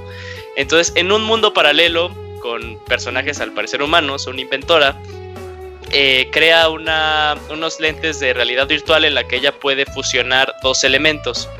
Entonces de la nada aparecen los rabbits eh, y empiezan a utilizar estos lentes de realidad virtual y ahí empiezan a hacer todo un desmadre porque aparte los lentes de realidad virtual tenían un desperfecto. Entonces, eh, y esta chava era muy fan de, de Super Mario. Entonces empiezan a fusionar un montón de cosas, se meten en una lavadora y empieza el juego. Así tal cual.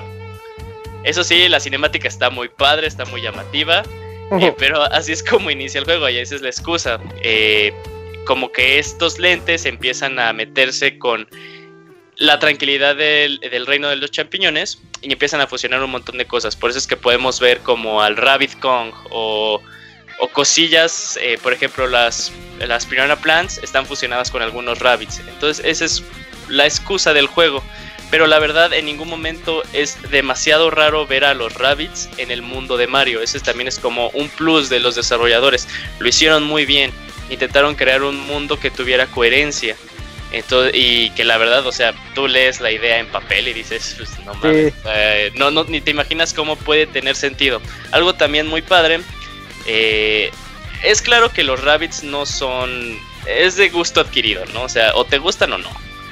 Pero eh, sí le quitaron como que varias cosas que hacían que la gente no gustara de ellos. Eh, la verdad yo nunca he tenido problema con los rabbits. Me parecen unos personajes pues muy, eh, muy chistosos. O sea que están ahí, están cagaditos y ya. Pero es chistoso que en este juego se le presta más énfasis a la personalidad de los rabbits que a la misma personalidad de los personajes queridos de Nintendo. A, eh, Rabbit Mario tiene mucho más personalidad y mucha más cámara que el mismísimo Mario. O sea, Mario lo manejan como ese héroe que pues no importa que pase todo, él va a decir sí, cámara, yo me rifo. Incluso Luigi es más cagado que Mario. Sí, a veces. Entonces, eso es lo padre, este, que tienen cosillas muy chistosas, o sea, vas viendo cómo eh, Rabbit Peach se sigue tomando sus selfies y son en cosas muy graciosas. Cuando terminan el primer jefe, pasa una escena, la verdad, muy, pero muy, muy cagada. Eh, y esto es lo que, algo también muy padre del juego. El juego tiene demasiada personalidad y lo sabe llevar bien. Cuando tú, cuando tú ves el roster de los personajes que tienes, incluso hasta como que hace burla de memes que tiene Nintendo. Cuando te vas al personaje de Luigi, la mirada de Luigi la es mirada, la Dead Stare. Sí, es la, Dead Stare de Mario Kart 8. Qué chido. Entonces sabe cómo jugar muy bien este juego sus cartas. Ahora, e, es muy común que en los RPGs en los que está Mario, pues el, diálogo, la historia, sea, tenga una carga humorística, pues sí, como que inteligente y cosillas así. Este juego no tiene eso, pero sí saca, sí saca carcajadas. O sea, es un humor simple, sencillo. Es, es gracioso porque en presentación sí va orientado para niños, pero en dificultad eh, este juego, o sea, este juego a los niños que nunca han experimentado un juego táctico, eh, al inicio les va a patear el trasero. O sea, inicia muy fácil, pero te da un giro muy cabrón. O sea, deciden prender ya el switch de dificultad. Y ahí es en ese momento en el que ya es como que un juego para jugadores más hardcore. Eh, eso, eh, eso es lo que a mí me puede llegar a preocupar. Ya lo dijiste, pero quiero aclararlo. ¿Tú para quién crees que esté más dirigido el juego? Eh, fíjate que parecería, o sea, tú ves los videos y parece que es como, en vez de Mario Plus Rabbits, el juego podría llamarse Bienvenido a tu primer juego táctico, ¿no? Y no, o sea, no, o sea, sí, sí es un juego táctico que intenta captar la atención de personas que no les gusta mucho este género. O sea, la verdad sí, este, en su presentación es muy sencilla, explica las cosas muy, muy, muy, muy sencillos y aparte eh, las tácticas que tú puedes hacer te las enseña dentro del juego en vez de simple texto. O sea, tú te dices, ah, no manches, podía hacer eso, órale, qué padre. Eh, pero en dificultad al inicio sí es muy, uh, sí es difícil, sí es algo difícil pero no es una limitante, pues porque este juego sí tiene como que ese plus de si fallas no es que no es como algo malo, sino vas a volver a aprender. Un poco estilo, ya vemos lo efecto Dark Souls. Ok, ¿qué aprendes? Es, que, ¿qué aprendes? O sea, vas aprendiendo y dices, ok, tal vez esa estrategia que tenía, la escuadra que traía en ese momento, no era la correcta. Ok, vamos a hacer algunos cambios, ¿no? Eso me recuerda mucho a un juego que reseñó el Moy, que era de estrategia también de Vita. ¿Eh, no, no, no, de, uno de Dungeon. Sí. Dungeon... Darkest Dungeon. Ah, Darkest Dungeon. No, yo no lo reseñé. ¿No te tocó a ti? ¿Quién lo reseñó? No, yo creo que estás pensando en Disgaea, que era también un juego ah, eh, isométrico de estrategia y que también tiene una mecánica muy similar en la que una unidad puede aplicar a otra para que corra más rápido. Yo creo que estás pensando en ese, porque en ese sí es. Ah, pues tal vez me confundí porque no he jugado ninguno de los dos, jaja. y aparte, o sea, es sí tiene dificultad para por ejemplo, yo que me gustan esos juegos de estrategia, el Moy, o sea, si el Moy juega va a decir, órale, o sea, la, eh, la, dificultad de este juego no la veía venir, o sea, es agradable tener un juego que te rete, pero al momento que te digo que también es accesible para otros jugadores, es que le quitan elementos de RPG que manejan estos juegos ya clásicos, de estos juegos clásicos, de estos juegos clásicos tácticos, perdón, sino, por ejemplo, las habilidades están ahí muy bien estipuladas, no son así de que las heredas y que no sabes cuál te va a tocar y de que, por ejemplo, el claro ejemplo de Fire Emblem eh, evoluciona tu, personaje y es algo aleatorio donde caen cada uno de los stats. Esto no tiene eso, o sea, no, no, no es por niveles, lo único que tiene de RPG es el árbol de habilidades y para poder tener acceso a este tienes que completar misiones es muy sencillo, es lo único que tiene de RPG, eso es lo que te digo que yo creo que también lo hace accesible para jugadores que no son ávidos en juegos tácticos. Pero sí es difícil, es difícil, pero entrar a él no es difícil. Y aparte no te limita tanto como algunos juegos tácticos, por ejemplo, eh, hay algunos juegos que te mueves y si puedes atacar bien, si no, ahí termina el turno de su unidad. En este juego es, te mueves, y luego puede ser que quieras atacar, o luego puede ser que quieras activar tu, habilidad especial, o que incluso tu habilidad especial prefieras activarla primero, luego atacar y luego moverte. Entonces esa libertad que te da en los movimientos que puede hacer cada uno de los personajes está muy padre. No te tiene en un no te tiene tan cuadrado, tan limitado a las reglas de un juego táctico como es la costumbre. Entonces eso es lo que yo siento que también puede llamarle la atención a personas que Nunca, nunca había volteado a ver este tipo de géneros. El juego es muy bueno, la verdad. Ahora hablando un poquito de la presentación, porque también eh, te vas, vas, navegando a través de los niveles, eh, ahí es cuando el juego cae en algo muy, muy, pero muy sencillo. O sea, simplemente es ir de un punto A a un punto B, pero estos lapsos después de batallas en los que puedes explorar, entre comillas, porque no es exploración tal cual, sirven como un buen descanso después de una batalla. O sea, porque otra cosa sería así de batalla, batalla, tras batalla, tras batalla, tras batalla, llega a cansar. Entonces, estos son como pequeños descansos que puedes tener y en los que el juego te lanza diferentes mecánicas. Tienes algunos puzzles eh, muy básicos pero interesantes. Y es en donde eh, la exploración también te va a dar como eh, como algo a favor que puedas desbloquear más armas. Entonces esto también está pues interesante porque te invita a que vayas girando eh, la cámara para poder encontrar secretos. Y también aquí vas a encontrar la mayoría de los coleccionables, vas a encontrar figuritas, vas a encontrar eh, la música y cosillas así. Y las presentaciones de los niveles son pues las clásicas de Mario, o sea, tienes eh, un lugar con mucha vegetación, tienes un lugar con hielo, tienes un lugar con lava y un lugar como de lugar tétrico pero cada vez que vas avanzando a lo largo de este nivel, pues eh, va cambiando un poquito la presentación. Aquí es algo como que se había manejado y que habíamos nosotros como que incluso puesto en duda.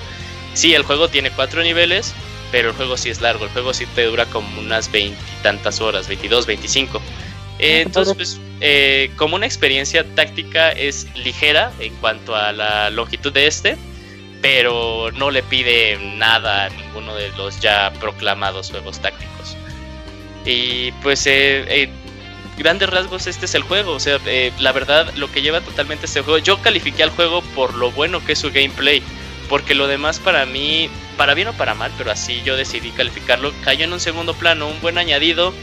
Mm, ni sobra ni le quita. Simplemente son buenos espacios para las batallas.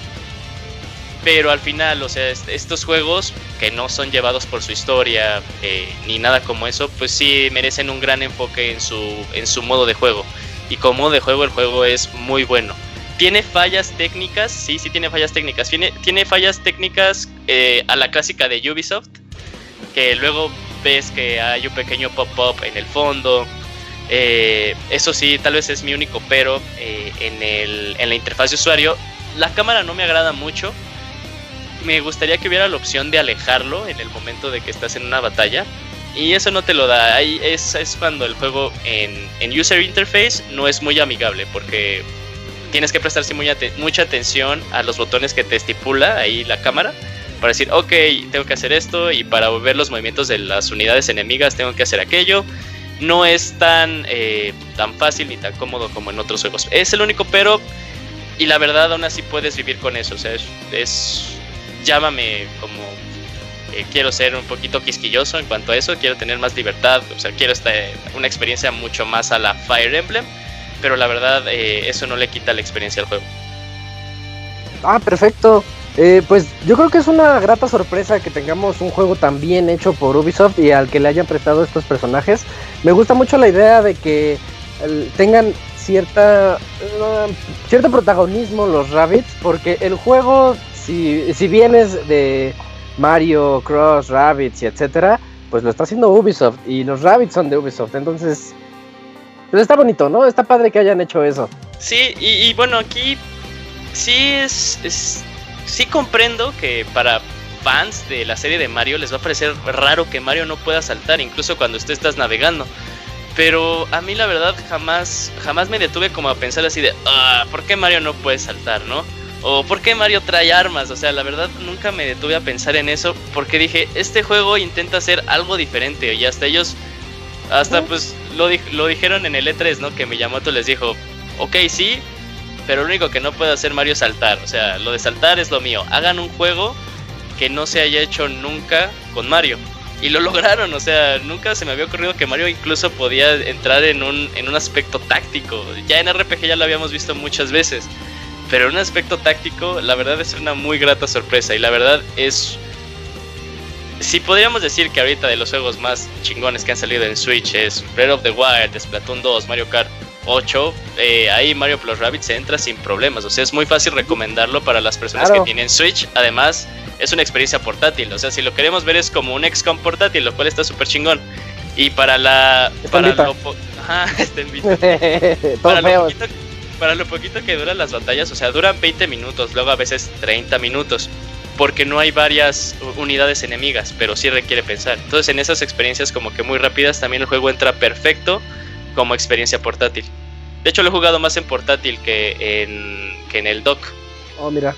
Y como un poquito de agregado así de la, eh, de la fecha técnica del juego, eh, la música la hizo este Grant Kirkhope, que es el que hizo la música de Banjo Kazooie, así para que lo ubiquen fácil. Eh, la música hace muy bien su trabajo en cuanto a poner el ambiente. No hay melodías que destaquen, pero como música ambiental dentro del juego es excelente. Ah, pues muy bien. Eh, creo que ahorita no tenemos muchas dudas por parte de. Yo tengo una. Pero a ver, a ver, Arturo, vas. ¿No sentiste que era un poco repetitivo los puzzles entre sección y sección? ¿No sentiste que te aburrieron rápido de hecho de solo estar moviendo bloques y ya? ¿O que eso fuera más que nada lo, eso le pasa, eso le pasa a los que no están familiarizados con los juegos tácticos, Arturo. Pero a ver, que diga Julio. Pero es que alguien que entra a este juego no entra por familiarizado los juegos claro, Sí, claro, esto es como lo digo. la gente quiere ver qué onda, pero sí, vas. Mm, sí, alguien, alguien se spoileó del juego. eh, porque sí, eh, luego cuando terminas el primer jefe te dan la habilidad de mover bloques, hasta hacen como que un chiste, la, la inteligencia artificial que te acompaña, así le hace, oh, no sabía que era tan fuerte para mover bloques, te quedas así de, ah, no mames. Eh, sí, es muy sencillo, son este son puzzles, la verdad, demasiado sencillos de a nivel niño, no es por eh, hacer sentir más ni menos a alguien. Eh, pero como lo había comentado, eh, la verdad nunca me molestaron, nunca los sentí repetitivos porque disfrutaba como que ese break, ese receso entre batalla y batalla. Entonces decía, ah, ok, ok, vamos por aquí, vamos por acá. Eh, y al final, como que de ir de una batalla a otra, ese lapso de exploración te lleva 5 minutos. O sea, son como 5 minutos y ya estás en otra batalla. Entonces, la verdad, no es cansado eh, ni nada de eso. O sea, es. Bien podía haber no existido, sí, bien, no, bien. Podía no haber existido, pero existe y la verdad, yo lo tomo más como un descanso que como una limitación.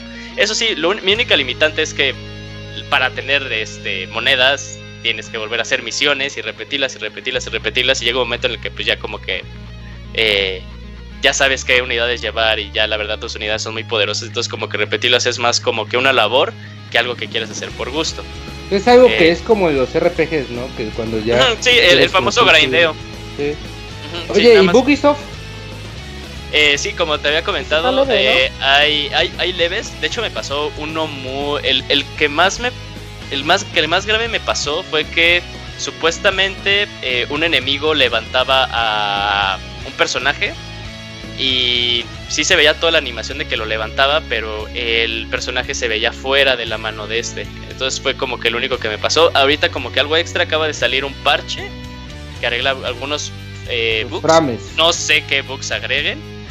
Ah, creo que una inestabilidad en cuanto a frames, ¿no? Fíjate que en frames no, o sea, la verdad todo lo que he jugado hasta ahorita me ha corrido, eh, ha salido muy fluido todo. Oh, ok. Perfecto. pues, pues ahí están las dudas y ya o sea, lo saben, escuchas? Tenemos un juegazo ya en nuestro Switch, sale a partir de dentro de un minuto, ya estamos aquí a 10, 9, 8 y ya van a poder todos entrar a jugar Mario. ¿Moy sigue acá? Sí, ¿Por aquí anda el Moy? Oye, Moy, en el chat dice que si les mandas un saludo de.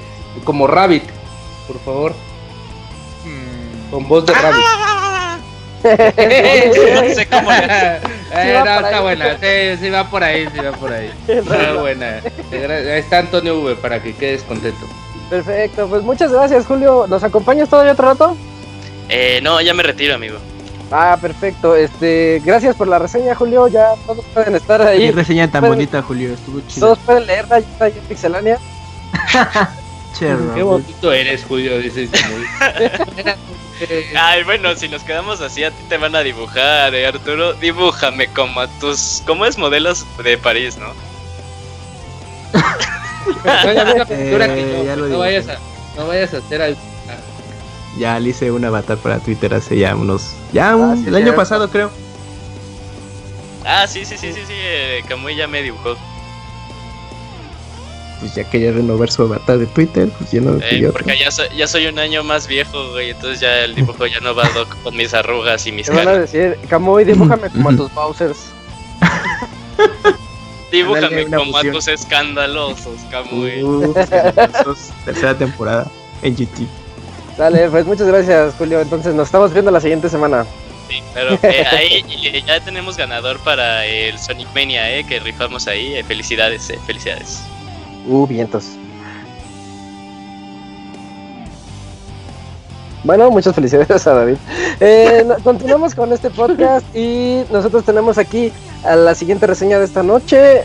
procuraré no irme, no extenderme mucho porque es una extensión de lo que reseñé en enero, me parece, o febrero, de Yakuza 0. Ahora tengo el placer de platicarles sobre Yakuza Kiwami, que es una remasterización del Yakuza 1 que tuviéramos en el 2005. Bueno, el 2005 salió en Japón y aquí salió en el 2006 y que honestamente nadie jugó en este lado del charco. Sí van a salir los hipsters que digan, no, sí lo jugué.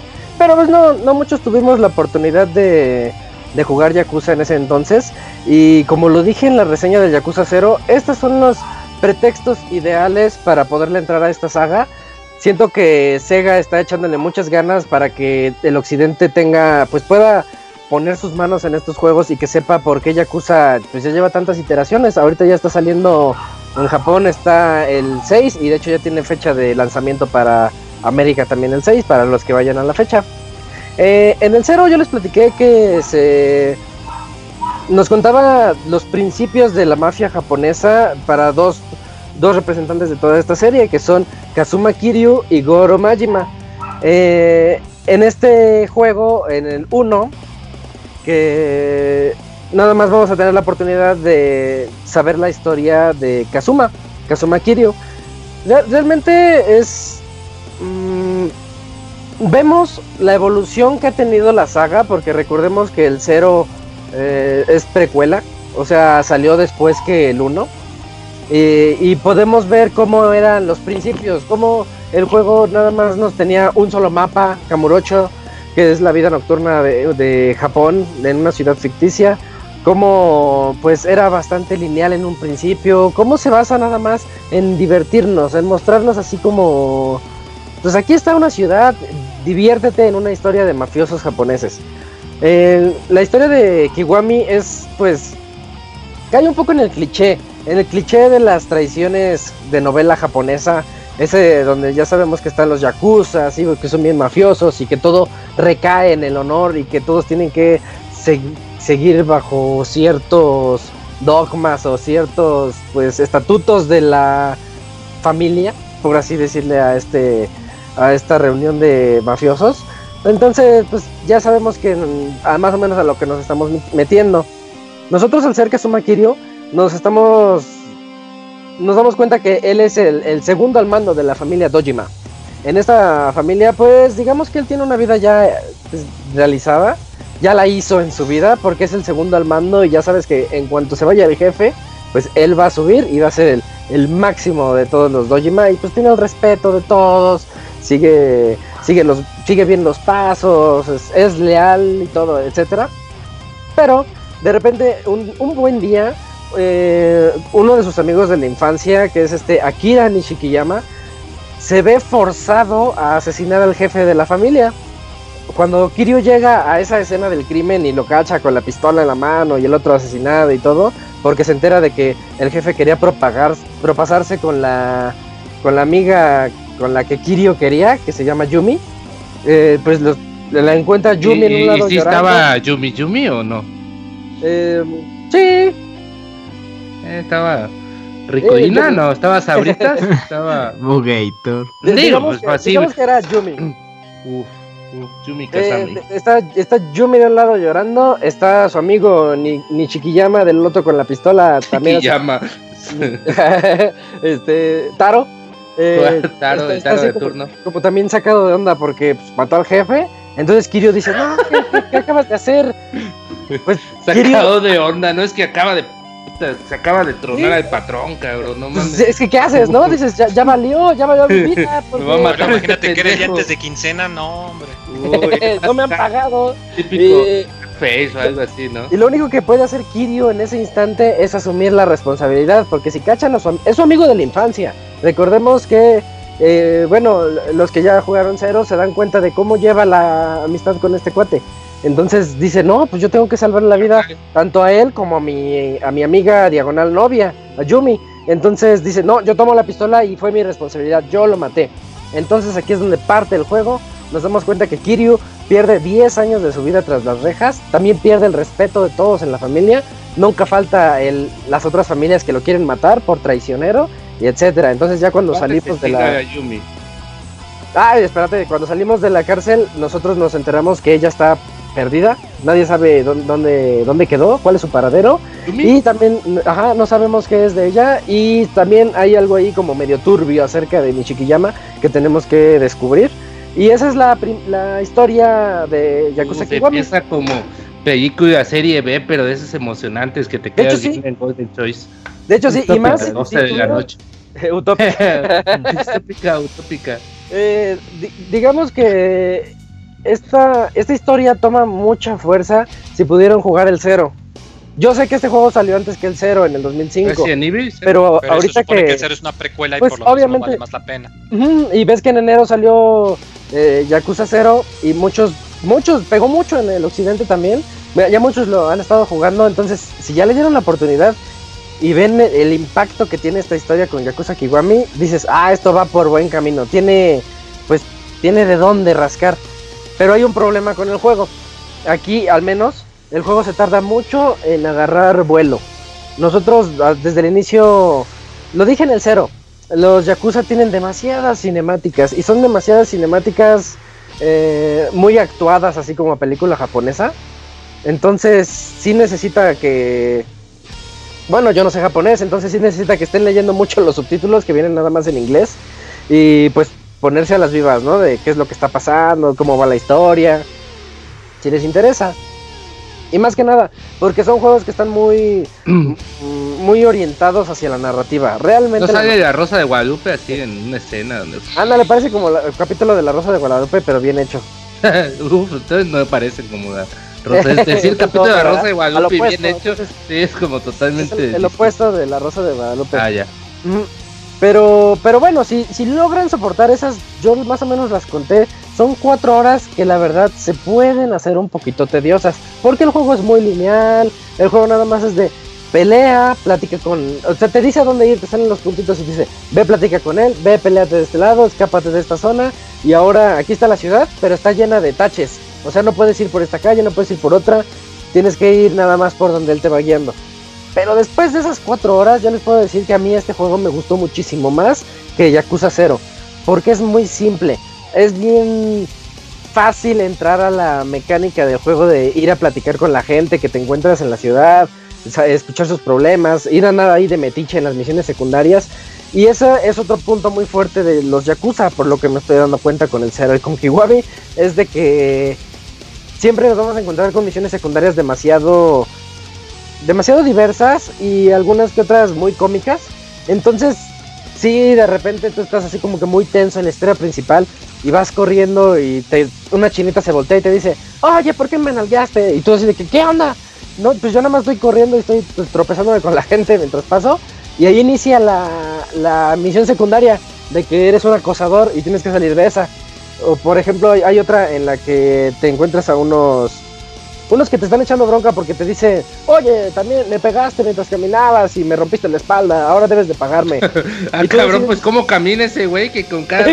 con todos se pelea. Sí, güey, de cuenta que ven el metro a las 3 de la tarde queriendo abrir paso, ¿no? Es que tiene mecánicas así como de colisión, entonces se, nota así como que los empuja. Pero, bueno, obviamente no todas las historias son así, este, tiene otras así más variadas, unas más depravadas, unas un poquito más, pues subidas de tono, pero siempre con ese toque humorístico que la verdad hace que se disfrute mucho del juego. No solamente son las misiones secundarias que te puedes encontrar, que se llaman eh, Secret Stories, me parece, algo así, historias de Camurocho, algo así. no solamente son esas, son historias de Camaronoche. son las historias, por ejemplo, de que te puedes ir a la, a la práctica de bateo donde están la, te lanzan las bolas de béisbol y tú estás bateando o te puedes ir a unos bares y, ligarte a las hostes que están ahí y, subir ese mm, ese medidor de amistad con ellas para que también vayas evolucionando esa amistad. Entonces tiene tiene esas actividades varias que sí pueden ser un poquito entretenidas. Eh, aunque el fuerte es eso que les digo. Las misiones secundarias que de repente te encuentras están muy buenas y la misión principal se, se va volviendo de verdad interesante. Encuentras así cosas como detectivescas o como de buena buena película de misterio que dices, ¡ay! está dándole buenos giros aquí, no me esperaba que pasara esto, o qué onda con su amigo, dónde está su amiga también. Eh, también te encuentras, tiene algo que a mí me gustó. Cero también lo tenía, de otra forma. Pero aquí te puedes encontrar al protagonista de Cero, al coprotagonista del Cero, Goro Majima, que está caminando por las calles. Si de casualidad lo ves o él te ve, eh, va a iniciar así una pelea entre ellos dos. Porque resulta que en los 10 años que estuviste en la cárcel, te aplicaron la Metroid o la God de que perdiste todas tus habilidades, ¿no? Porque te oxidaste, son 10 años en la cárcel.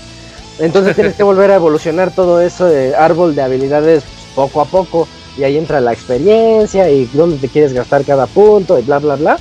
Pero hay uno de los varios estilos de pelea que tiene que ahorita voy a mencionar. Hay uno en particular que es el estilo del dragón, que es el de el que utiliza él siempre, es como su marca de Kiryu.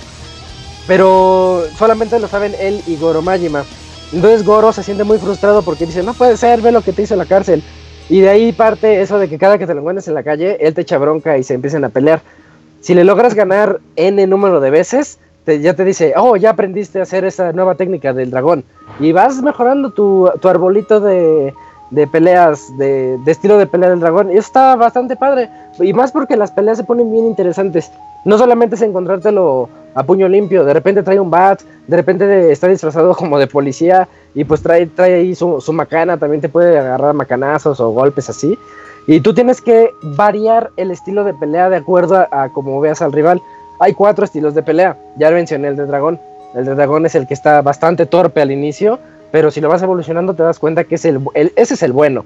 Nada más que tienes que evolucionarlo un montón.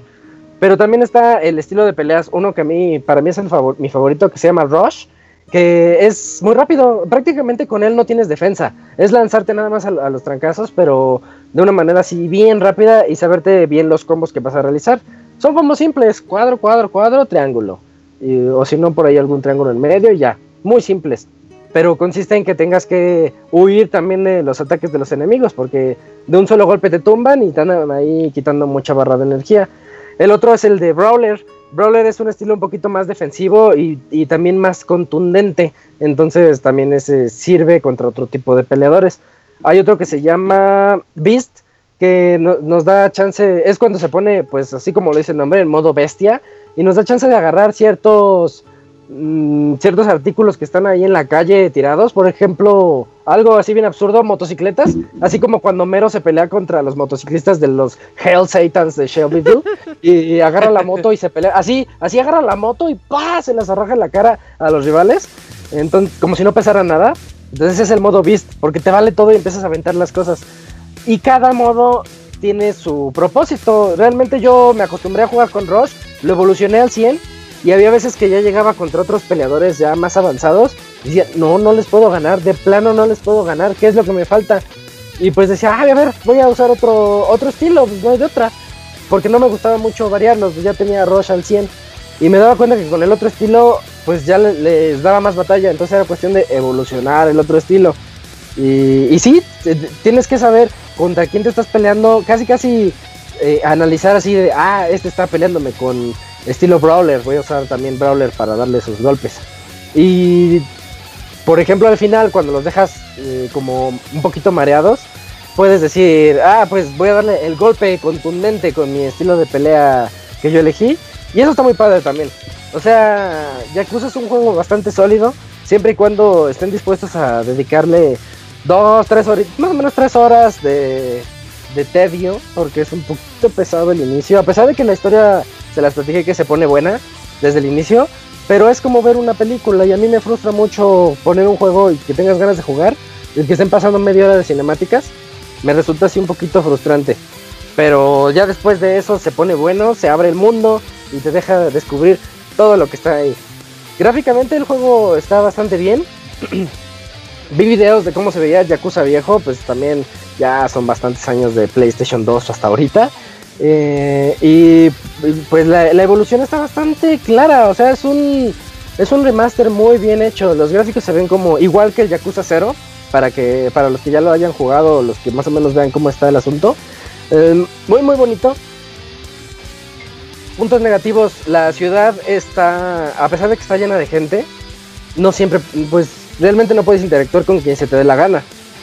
Las misiones que yo les estaba platicando, de repente suceden en un momento en que estés cruzando por una calle en particular. Pero si nos encontramos con muchas paredes invisibles. Tú, por ejemplo, ves así de, ah, hay un antro, quiero pasar a él. No. Para saber a qué lugares puedes pasar, tienes que poner el mapa y ver que está tu mapita así, estilo Google Maps. Pero hay unas casitas de diferentes colores. O con unos indicadores como unas estrellitas. O unos símbolos como de compras para que vayas allí a comprarte medicinas, por ejemplo, o unos cubiertos, que es para que vayas y comprar comida, pero nada más. Y si se siente, para la época moderna de los juegos de mundo abierto, se siente como un desperdicio, pero eso ya es algo más mental. Hay que nada más recordar que este es un juego que salió en el 2005, entonces pues obviamente no vamos a poder entrar a donde se nos dé la gana. Y, y pues dejar que el juego nos envuelva con sus mecánicas un tanto retro, pero muy bien hechas. Está bien padre. Con este juego, de hecho, yo me doy cuenta de por qué Yakuza tiene el poder que tiene hasta ahorita en Japón. Porque Yakuza ya tiene seis juegos en su haber, siete contando el cero, eh, y que la gente sigue comprándolo. Me doy cuenta que es, un juego hecho para divertir al, al, usuario, que pues en teoría es lo que para lo que todos los juegos deberían de estar hechos. Entonces, sí, chequenlo. El sonido está muy padre también. Ya se remasterizó también, 7.1, suena muy bien, está envolvente. Y las melodías están muy bien hechas. Digo, es música así como japonesa. Pero si estás en una zona leve, suena música bonita. Si estás ya en las peleas, suena así de ese, un poquito ya más rockero. O sea, ambienta bien y te sientes como que en, en la zona ya listo para la acción. Son, dura bastante, para los que también digan, pues nada más me alcanza para algún juego, pues este dura mucho y es muy adictivo. Es demasiado adictivo una vez que le agarras bien la onda a todo. Y tiene ese aspecto que también lo mencioné en el cero de que evoluciona a lo largo del juego. No tienes un juego de cuarenta y tantas horas o cincuenta y tantas horas en donde estás siempre haciendo lo mismo. Sí, nada más es pelear, ir a un lugar, hablar con alguien más, sí. Pero el juego evoluciona en otros sentidos las misiones secundarias no van a desbloquearse hasta que llegues a cierto punto.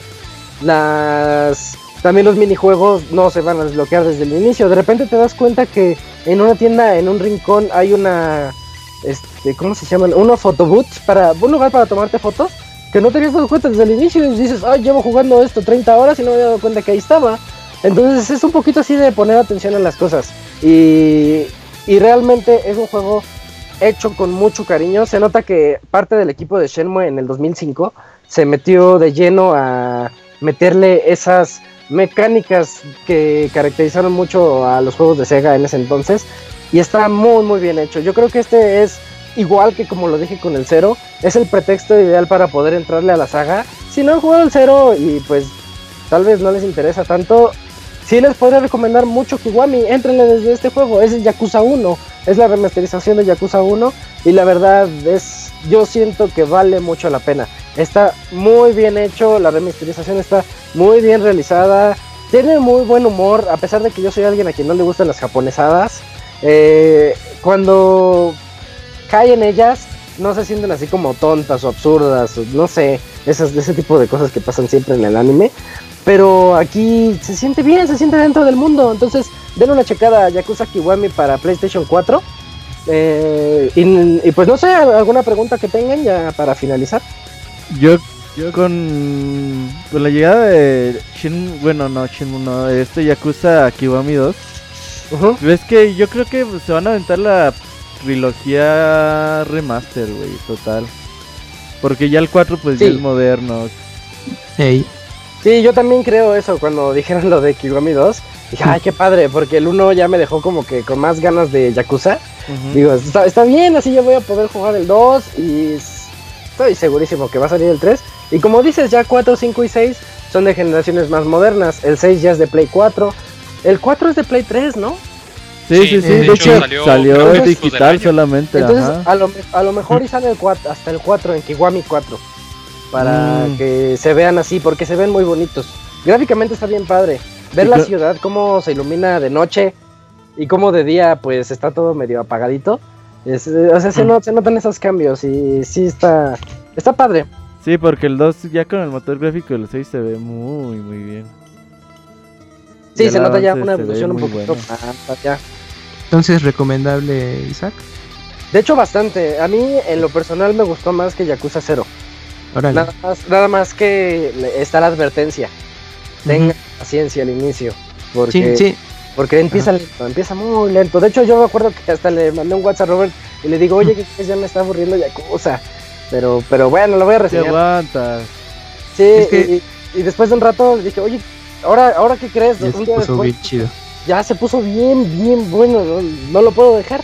Ya era una e, es que son juegos como muy metódicos, ¿no? Porque, pues, como, bueno, al ser yo creo que un juego de origen, eh, bueno, japonés y que precisamente te plantea en un ambiente muy japonés, o sea, como, como que tiene un, ritmo en el que te van poniendo en contexto de todo lo que eh, vas a presenciar durante el desarrollo del juego. Entonces, sí es como una curva eh, lenta, como, como bien dices, y pero yo, pero son juegos que son muy sustanciosos a la hora de que ya superas esas primeras horas de juego y, es como bien estás aclarando, ¿no? De que ya después de un rato dices, oye, está, está genial.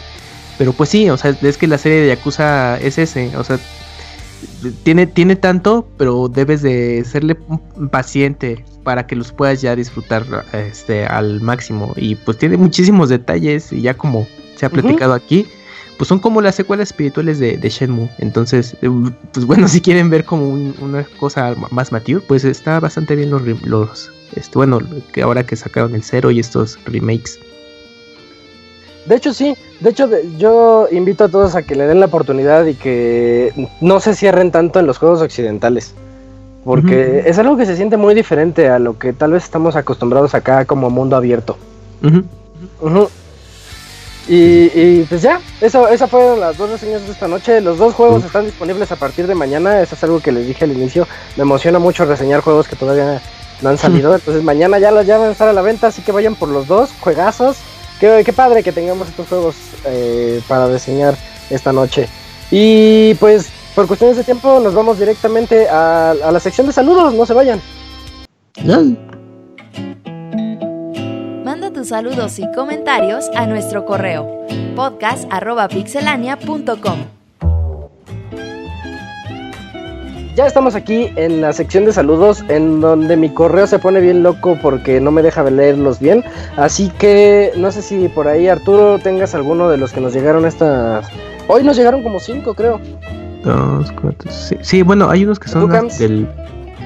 Sí, bueno, no sé si quieres que lea uno que llegó el 26 de agosto de Cristian García Fortoso o me voy a los del día de hoy. No, no, dale, dale, dale, Todos los de la semana. Ajá. Ok, perfecto. Bueno, eh, Cristian García Fortoso escribe, comentario para podcast, dice, Hola amigos de Pixelania, aquí saludándolos desde la tierra de los canguros. Ay, rey. Oh, sí lo leí, sí, está padre. Y después de escuchar la poca participación de los eh, fans de Pixelania, me animé a escribirles y trataré de mandar un correo cada semana para que Robert no corte esta sección. Además de que tengo muchos comentarios y preguntas por hacerles porque son los mejores. En primera instancia, quería felicitarlos por su excelentísimo programa y que me sentí atrapado gracias a su especial de Metal Gear, y desde ese podcast no los he dejado de escuchar cada semana. También fue gracias a lo extenso que es su programa y su excelente humor es lo, eh, es lo que los hace especiales de otros podcasts. Este es el único podcast que escucho a la semana, ya que odio los podcasts de poca duración otra de las cosas que me gustaría comentarles es que me declaro ser fan número uno de Martín Pixel. Ay, rey, miren, no está Pixel, Martín para escucharlo en vivo. Y también pedirle permiso a Martín que me deje hacer su eh, club de fans, ya que debe tener varias locas sin control, eh, eh, bueno, como fans. Y es que es el mejor conductor que he escuchado en podcast y radio, además de que hace muy ameno el programa con sus comentarios aportaciones a los temas y albures al staff. Me dio mucha tristeza y hasta pensé dejar de escuchar el programa cuando Martín se fue, ya que no era lo mismo, pero persistí con la esperanza de que algún día regresaría. Y grata fue mi sorpresa cuando después de escuchar el eh, podcast atrasados, escucho la voz de Martín y pensé, tal vez es uno de esos podcasts en los que participaba casualmente. Pero después de haber escuchado la voz de Martín en los siguientes, eh, tres programas, corrí rápidamente para descargar el más actual. Y Chapulines Saltarines, Batman, era la voz de Martín abriendo el programa. Y fue cuando me di cuenta que, que estaba de vuelta. Ya para ¿Por qué dejan a la mamá de Camuy mandar, de la mamá de Martín mandar este correos? Mi Martín. ahí mi Martín. Oye, era mi Martín. Ándale. Ya para terminar, ya para terminar con este correo, quería preguntarle a Robert eh, qué le ha pasado, porque ya no es el mismo de antes. Y hasta parece que las quejas de, padres, disque fans del podcast, lo han afectado porque ya no dice groserías como antes lo hacía y se, le, y se les olvida a esos padres eh, que este podcast tiene una advertencia de que contiene lenguaje ofensivo. Inclusive ya es nula la participación de Robert y extraño ese humor que le daba al programa. Ojalá y vuelvas a ser el mismo. Has cambiado, Robert. No, desde que Antes me al abogado no puedo hablar. Es que ya por eso lo queremos correr a la chingada. no, no puedo hablar, güey. No puedo hablar, ya no puedo hablar. Mi propio podcast, güey. por sí, nada más. El director ha secuestrado el programa. Postdata, ah, ojalá. Y que también, y el panda, güey, es que ya todos quieren su panda con su sección de su protagonismo muy cabrón. Eh, bueno, postdata, ojalá que cuando Martín está ausente le den oportunidad al abogánster de conducir, ya que me gustó mucho cómo lo hizo durante E3. Y si venden carne de canguro en los supermercados, por si alguien se lo preguntaba. Oye, ¿a qué sabes tacos de ¿A qué sabe eso? güey? Ah, quién sabe. ¿Sí los probarías, muy? ¿Cómo, cómo? Unos taquitos de canguro, güey, con una salsita y limoncito y todo el pedo. ¿Qué tal si sabe, qué tal si sabe a pollo? Eh, más o menos. ¿Tú viste qué decías? Ah. Yo, ah, que este es el correo más, más internacional que hemos recibido desde Australia. Desde Australia, la tierra de los canguros. Hay gente que nos escuchaba en China, güey. China, bueno, ya tenemos allá japoneses también. Que si nos escuchan de algún, porque a veces ves uno, ves las estadísticas del podcast y de países bien raros, güey, que dices, sí nos escuchan. Uh, nos manden saludos de Uzbekistán. Sí, si nos escuchan de un país raro, pues díganos. Sí, escríbanos. Y que manden correo. Pixelania.com. Nicaragua no vaya, ese no es raro.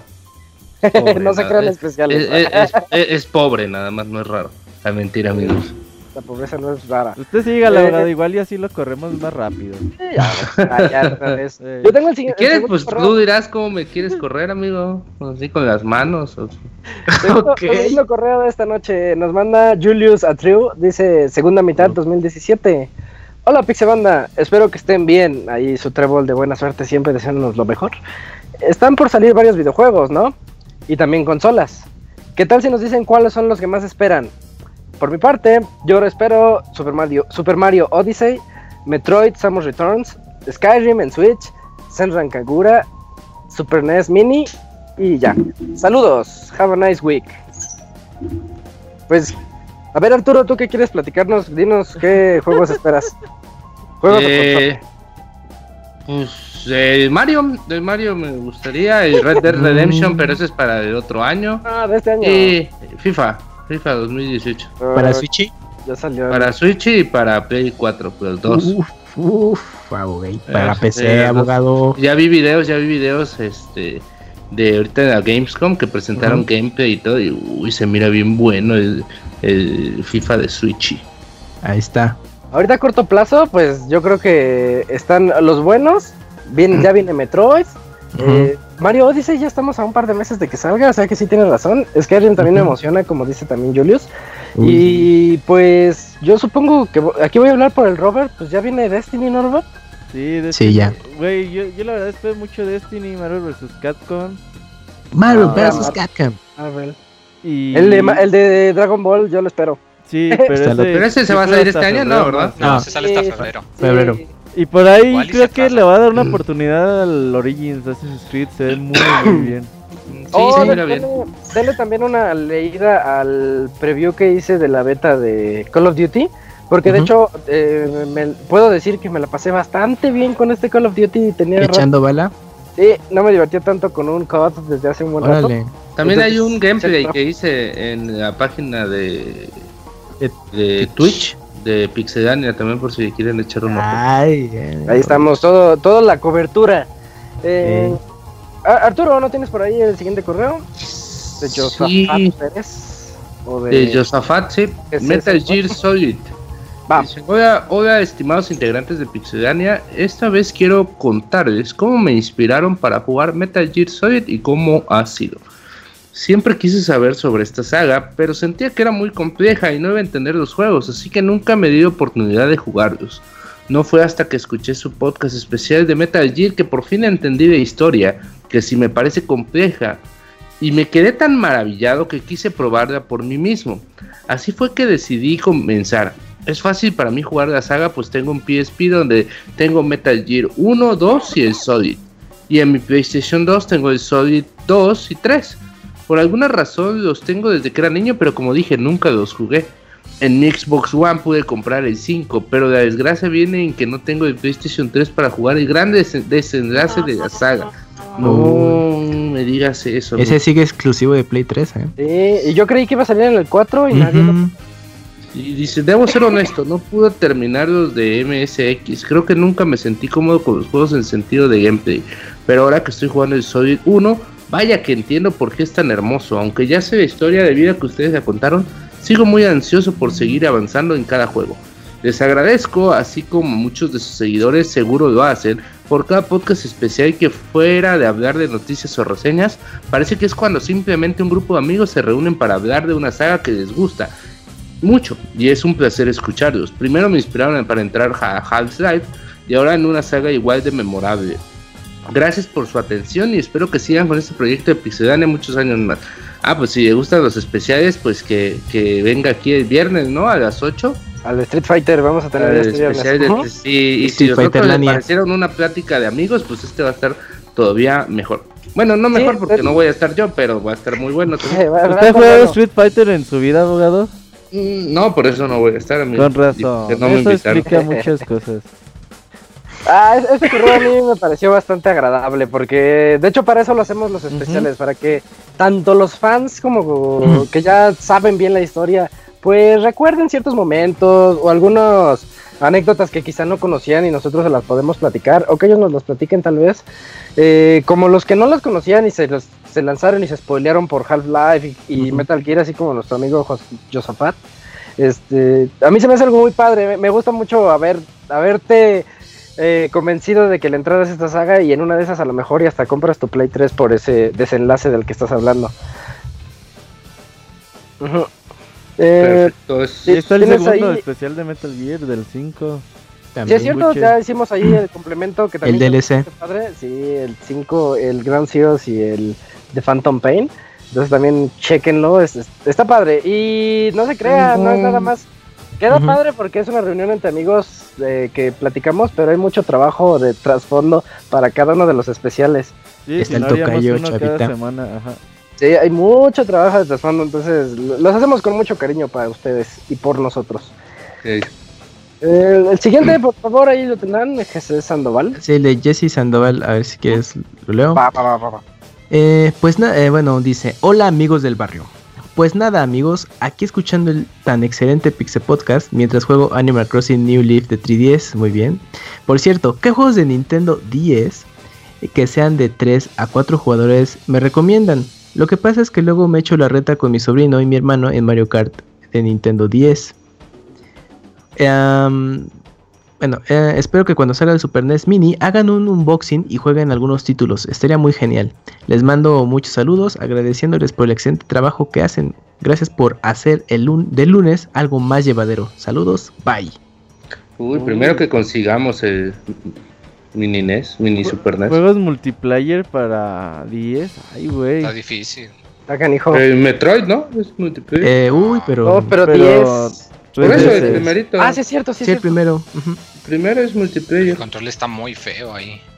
Sí. Porque se, él, eh, se simulaba el stick en la pantalla táctil. Sí, Aunque él dijo que está, jugando, que está jugando Animal Crossing en su 3DS, entonces a lo mejor si tengan 3DS. Ahí yo recomendaría el de el de Zelda Transvestis, está bastante light.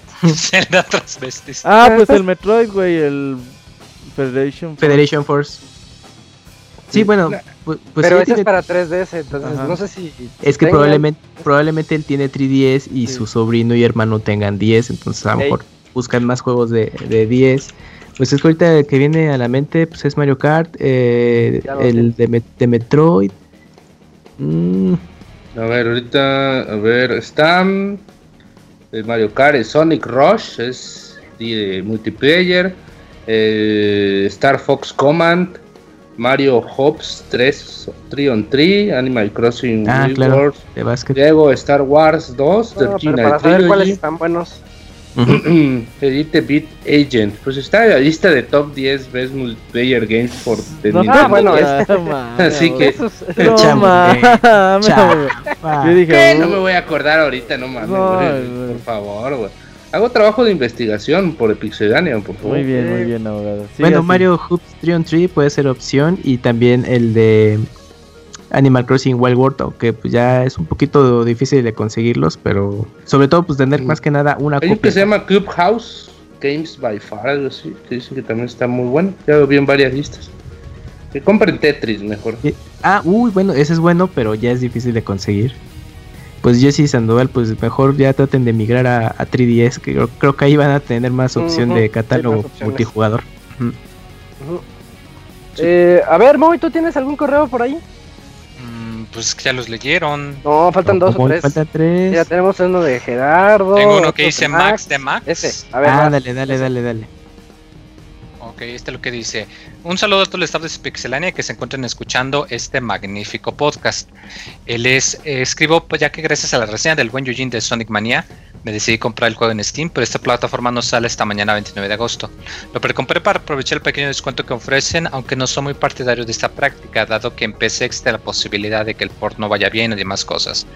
Me pregunté qué piensan ustedes sobre precomprar juegos.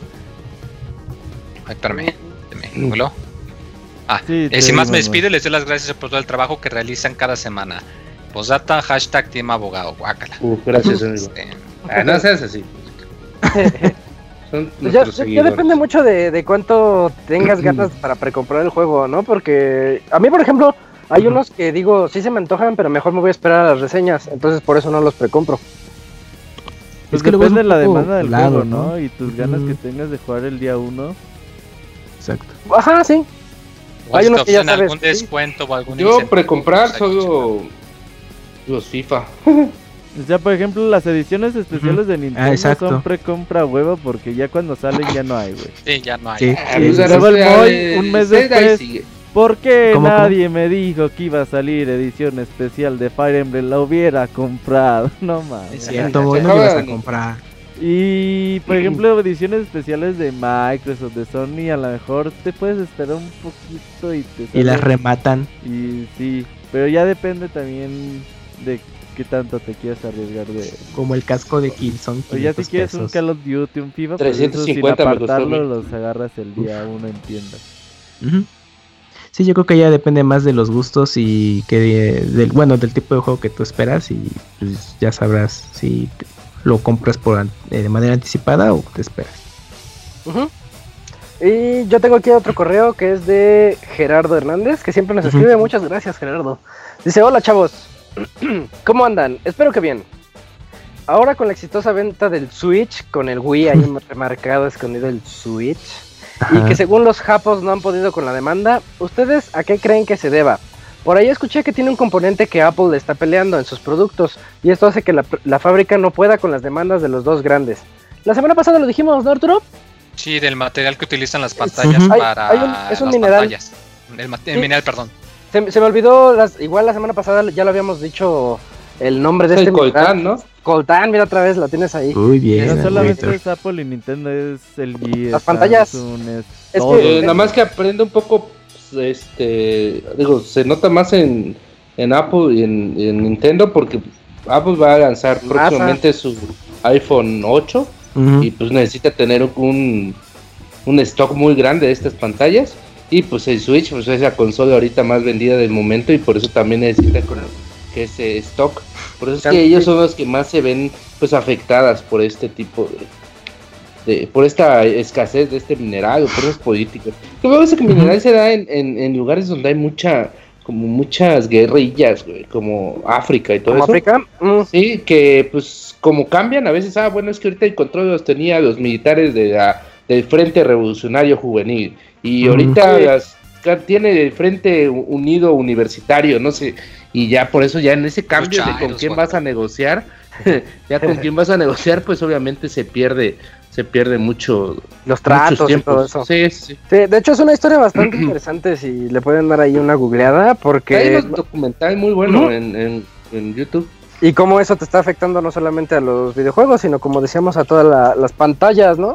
Es como ya el material renovable, el material no renovable ya se está agotando. De hecho hay una, de hecho ya ahí pusieron que el, grafeno este derivado de como mejorado, una madre así puede hacer el uso que tiene el Coletán. También, por ejemplo, no sé si se recuerdan cuando hubo el tsunami, pero un tsunami más actual, no el de 2002, otro tsunami que pegó en, en, en Indonesia, en eso. Eh, hubo precios de los discos duros. Sí, de los discos duros, güey. También se fueron por las nubes. Hasta ahorita es que empezaron a bajar, imagínense, casi 5 o 6 años después. Ahora lo caro son las tarjetas gráficas. las memorias RAM también van para arriba, así que si quieren, aprovechen a comprar ahorita sus memorias RAM porque en un año van a estar al doble de, lo que cuesta. Si, luego las cosas no están caras nada más porque se les dan ganas, sino por la escasez. Y o las tarjetas de video también que estaban este bastante se revalorizaron porque estaban usándolas para minar bitcoins. Ah, sí, es cierto, sí supe algo así. Eh, bueno, ya le respondimos ahí más o menos su duda. Dice que para él ya deberían de haber puesto en stock ya varias más consolas, pero ya vimos por qué no. Y es increíble que el 3DS o el 3DS, o en este caso el 2DS, venda como, como los besos del Moy en Feria de San Marcos. O sea, como pan caliente. Por ahí escuché el rumor de que en la salida de un juego de Rare para el Nintendo 64 hubo una compañía famosa de electrónicos que hicieron cartuchos copias y las ventas no cuadraban con los de Nintendo. ¿Qué, tan, qué, hay de cierto en esto? Yo, yo no escuché. yo no me sé esa historia. Yo recuerdo que sí había cartuchos pirata, pero no. de hecho, muchas ventas eh, en esos tiempos se perdieron porque había esta empresa no recuerdo si era española o de dónde era, pero que se dedicaba exclusivamente a hacer copias para juegos este piratas. Le valía. Sí, ya después se volvió Paco, este, se volvió una eh, empresa de juegos de la Biblia. es una buena historia, por ahí tiene, por ahí lo voy a, voy a investigar bien a ver si en otro programa se das cuenta. Va, va, suena bien. Un saludo y un abrazo al Gifu que hace unas horas en Twitter puso que al parecer un misil norcoreano pasó por la isla de Japón y cayó cerca de los límites. No he encontrado muchas noticias de esto, solo de tipos borregos que repiten siempre el mismo tweet. Creo que la situación debe ser bien densa por ahí. Pues ya nos platicó un poquito cómo está el pandita, cómo está la situación allá. Eh, dice ya para finalizar, les mando unos abrazos de tamal y unos besos tronados al Moy sin lengua, porque eso ya es de, de gays. Em, a ver, Arturo, ¿tienes el que sigue? Ahí Mario Gregorio. Faltan dos. Ah, sí, exacto. sí, sí, yo tengo, tengo ah. el de Mario Gregorio. Mario, sí. O sea, un orden de tacos al pastor con, con harta chismosa con todo. Dice, estimados pixe procrastinadores, ahora que tuvieron sus pixe vacaciones, cuenten qué hicieron, ya sea si jugaron algún juego en especial, si probaron nuevas sensaciones como salir con una mujer o si solo se la pasaron autoexplorándose. Guácala. A ver, ¿qué hizo Isaac en estas vacaciones? Dijimos pues el, podcast pasado. estuvimos divertidos jugando. Yo estoy ando jugando Player Now Battlegrounds. Ya lo compré, está bien bueno, bro. Cómprenlo. Eh, es cierto que a Punk se le conoce como el mítico y legendario penicornio. Eh, no sabía decirte, ojalá algún día pues cuentes esa historia. algún día quiero conocer ese animal mítico. Eh, para Martín Pixel, ¿qué harías si de repente aparece una camioneta negra y al bajar el vídeo te pregunta si eres un chico ah. zapote? bueno, más bien te pregunta si eres un chico de ambiente. Eh, pues los que las informaciones que tenemos acerca de eso es que pues, se, sube, sí, se sube, se sube, ya después investiga qué significa lo de ambiente. Eh, dice, para el artista antes conocido como abogado, conocido como Pixarturo, conocido como Pixarturín, conocido como ¿cómo le gustan los machos? Macho menos, macho alfa, machos tuerzos, medón macho como emoy, o sea, calado, o muchos en lugar de machos. Eh, macho cagado, como el Moy. O no Moy. sin comentarios. ya, mejor sin comentarios, porque luego hasta les gusta cuando les digo guac. Les mando muchos saludos, abrazos, pidones, besos en las chaparreras y gracias por su podcast. En especial a ti, Moy, te mando un beso en el ombligo. Ah, cabrón, espérate, Mario Gregorio, no manches. Y un tope. Sí, pues data, Isa, cuéntanos con quién te pide y a ¿Y qué a gritos? ¿Que prefieres la caja misteriosa o el pandita japonés en chile verde? La caja, la caja. Uy, la caja, siempre de la caja. Ese, ese es de rigor, ¿no? Cuando dicen de la caja, siempre de la caja. por la caja. Sí. Eh, con, eso terminamos los correos que teníamos para podcast.pixelania.com. No sé, Robert, si tengas por ahí los de Face. Tenemos ahí un par de Face, deje refresco por ver si no llegó más. Por no, llegaron dos. A ver, a Mario Gregorio que siempre manda doble correo y la doble dosis. Yo creo que dice, pues quiero ser especial. Ahí les va. Hola Pixelania. Ahora que salió el unboxing del Xbox One X, ¿no notaron que aplicaron la de Tron donde solo decían la palabra beautiful para todo? ¿Cuál es su juego más esperado de lo que queda del año? Eso ya lo dijimos. Kamui manda muy Yoshi con despertador de Pongs. Saludos a todos los pixel jugadores. ya mejor un ya. Y luego dice Jorge Alberto Cruz Cristóbal, amigos de Pixelania, con motivo de regreso a clases, ¿alguna vez tuvieron algún evento en su vida relacionado con videojuegos que hicieron, quisiera que un profe los agarrara de bajada o que les haya ayudado en clase? Saludos. A ver, a ver, otra vez. A ver, ahí te va. Con motivo del regreso a clases, ¿alguna vez tuvieron algún evento en su vida relacionado con videojuegos que hicieran que un profe los agarrara de bajada o que les haya ayudado a alguna clase? Saludos. ¿Y para cuándo las playeras, gorras, tazas de pixelar? Uy, esa de las playeras pronto, ¿eh? Espérenlo. Ah, pues yo no, ¿ustedes? O sea, que un profe te boleara porque te gustan los juegos. O sea, que te hayan. O que digan, ay, güey, tú juegas videojuegos, yo también. Eres. Echa la mano en la calificación, no, sé. Yo no. Pues ¿eh? no, ¿eh? Yo no. No, no, yo tampoco. ¿Tú que eres profesor con algún alumno ahí, este, Isaac? Ajá, una no, se lleva su 3DS o algo. Uy, buena. No, yo no, yo tampoco, de verdad. No he tenido ese Tú, muy. Eso. ¿Cómo? O sea, de que por jugar algo te pongan mala calificación o, o mejor calificación. Ajá. No, o simplemente te ah. platiquen de, ah, yo jugué el, no pues sé, profe viejito, FIFA. Sí, nunca me tocó un profe acá chido. Eh, sí. Pues, no, nadie. Pues ya con eso llegamos a, al final de esta sección de correos. No sé si es una japonesada, preguntan en el chat. Preguntan qué es una japonesada. Pues los clásicos chistes japoneses en donde como que le dan un golpe y al final sale así como paz en forma de suástica pegado en una pared, haciendo o sale volando cuernitos con los dedos o sale volando. Lo que es el chavita japonés todos los días. Son sí, sí, vean el chavita japonés, sigan en Twitter y van a ver las japonesadas. Te hagan de cuenta de los 100 años de sufrimiento de Kakashi Sensei. Así es, es una japonesada. Ay, el aboguito, qué culto. ¿Qué pulto? ¿Qué culto? Ah. ¿Qué, bulto? Yo entendí que Mil años de muerte, es, no cien años. Es el mil años de muerte de Kakashi Sensei. Golpe con los dos dedos en el asterisco del rival contrario. el movimiento favorito del abogado. O, como conocen, el, el, el Sakakaka.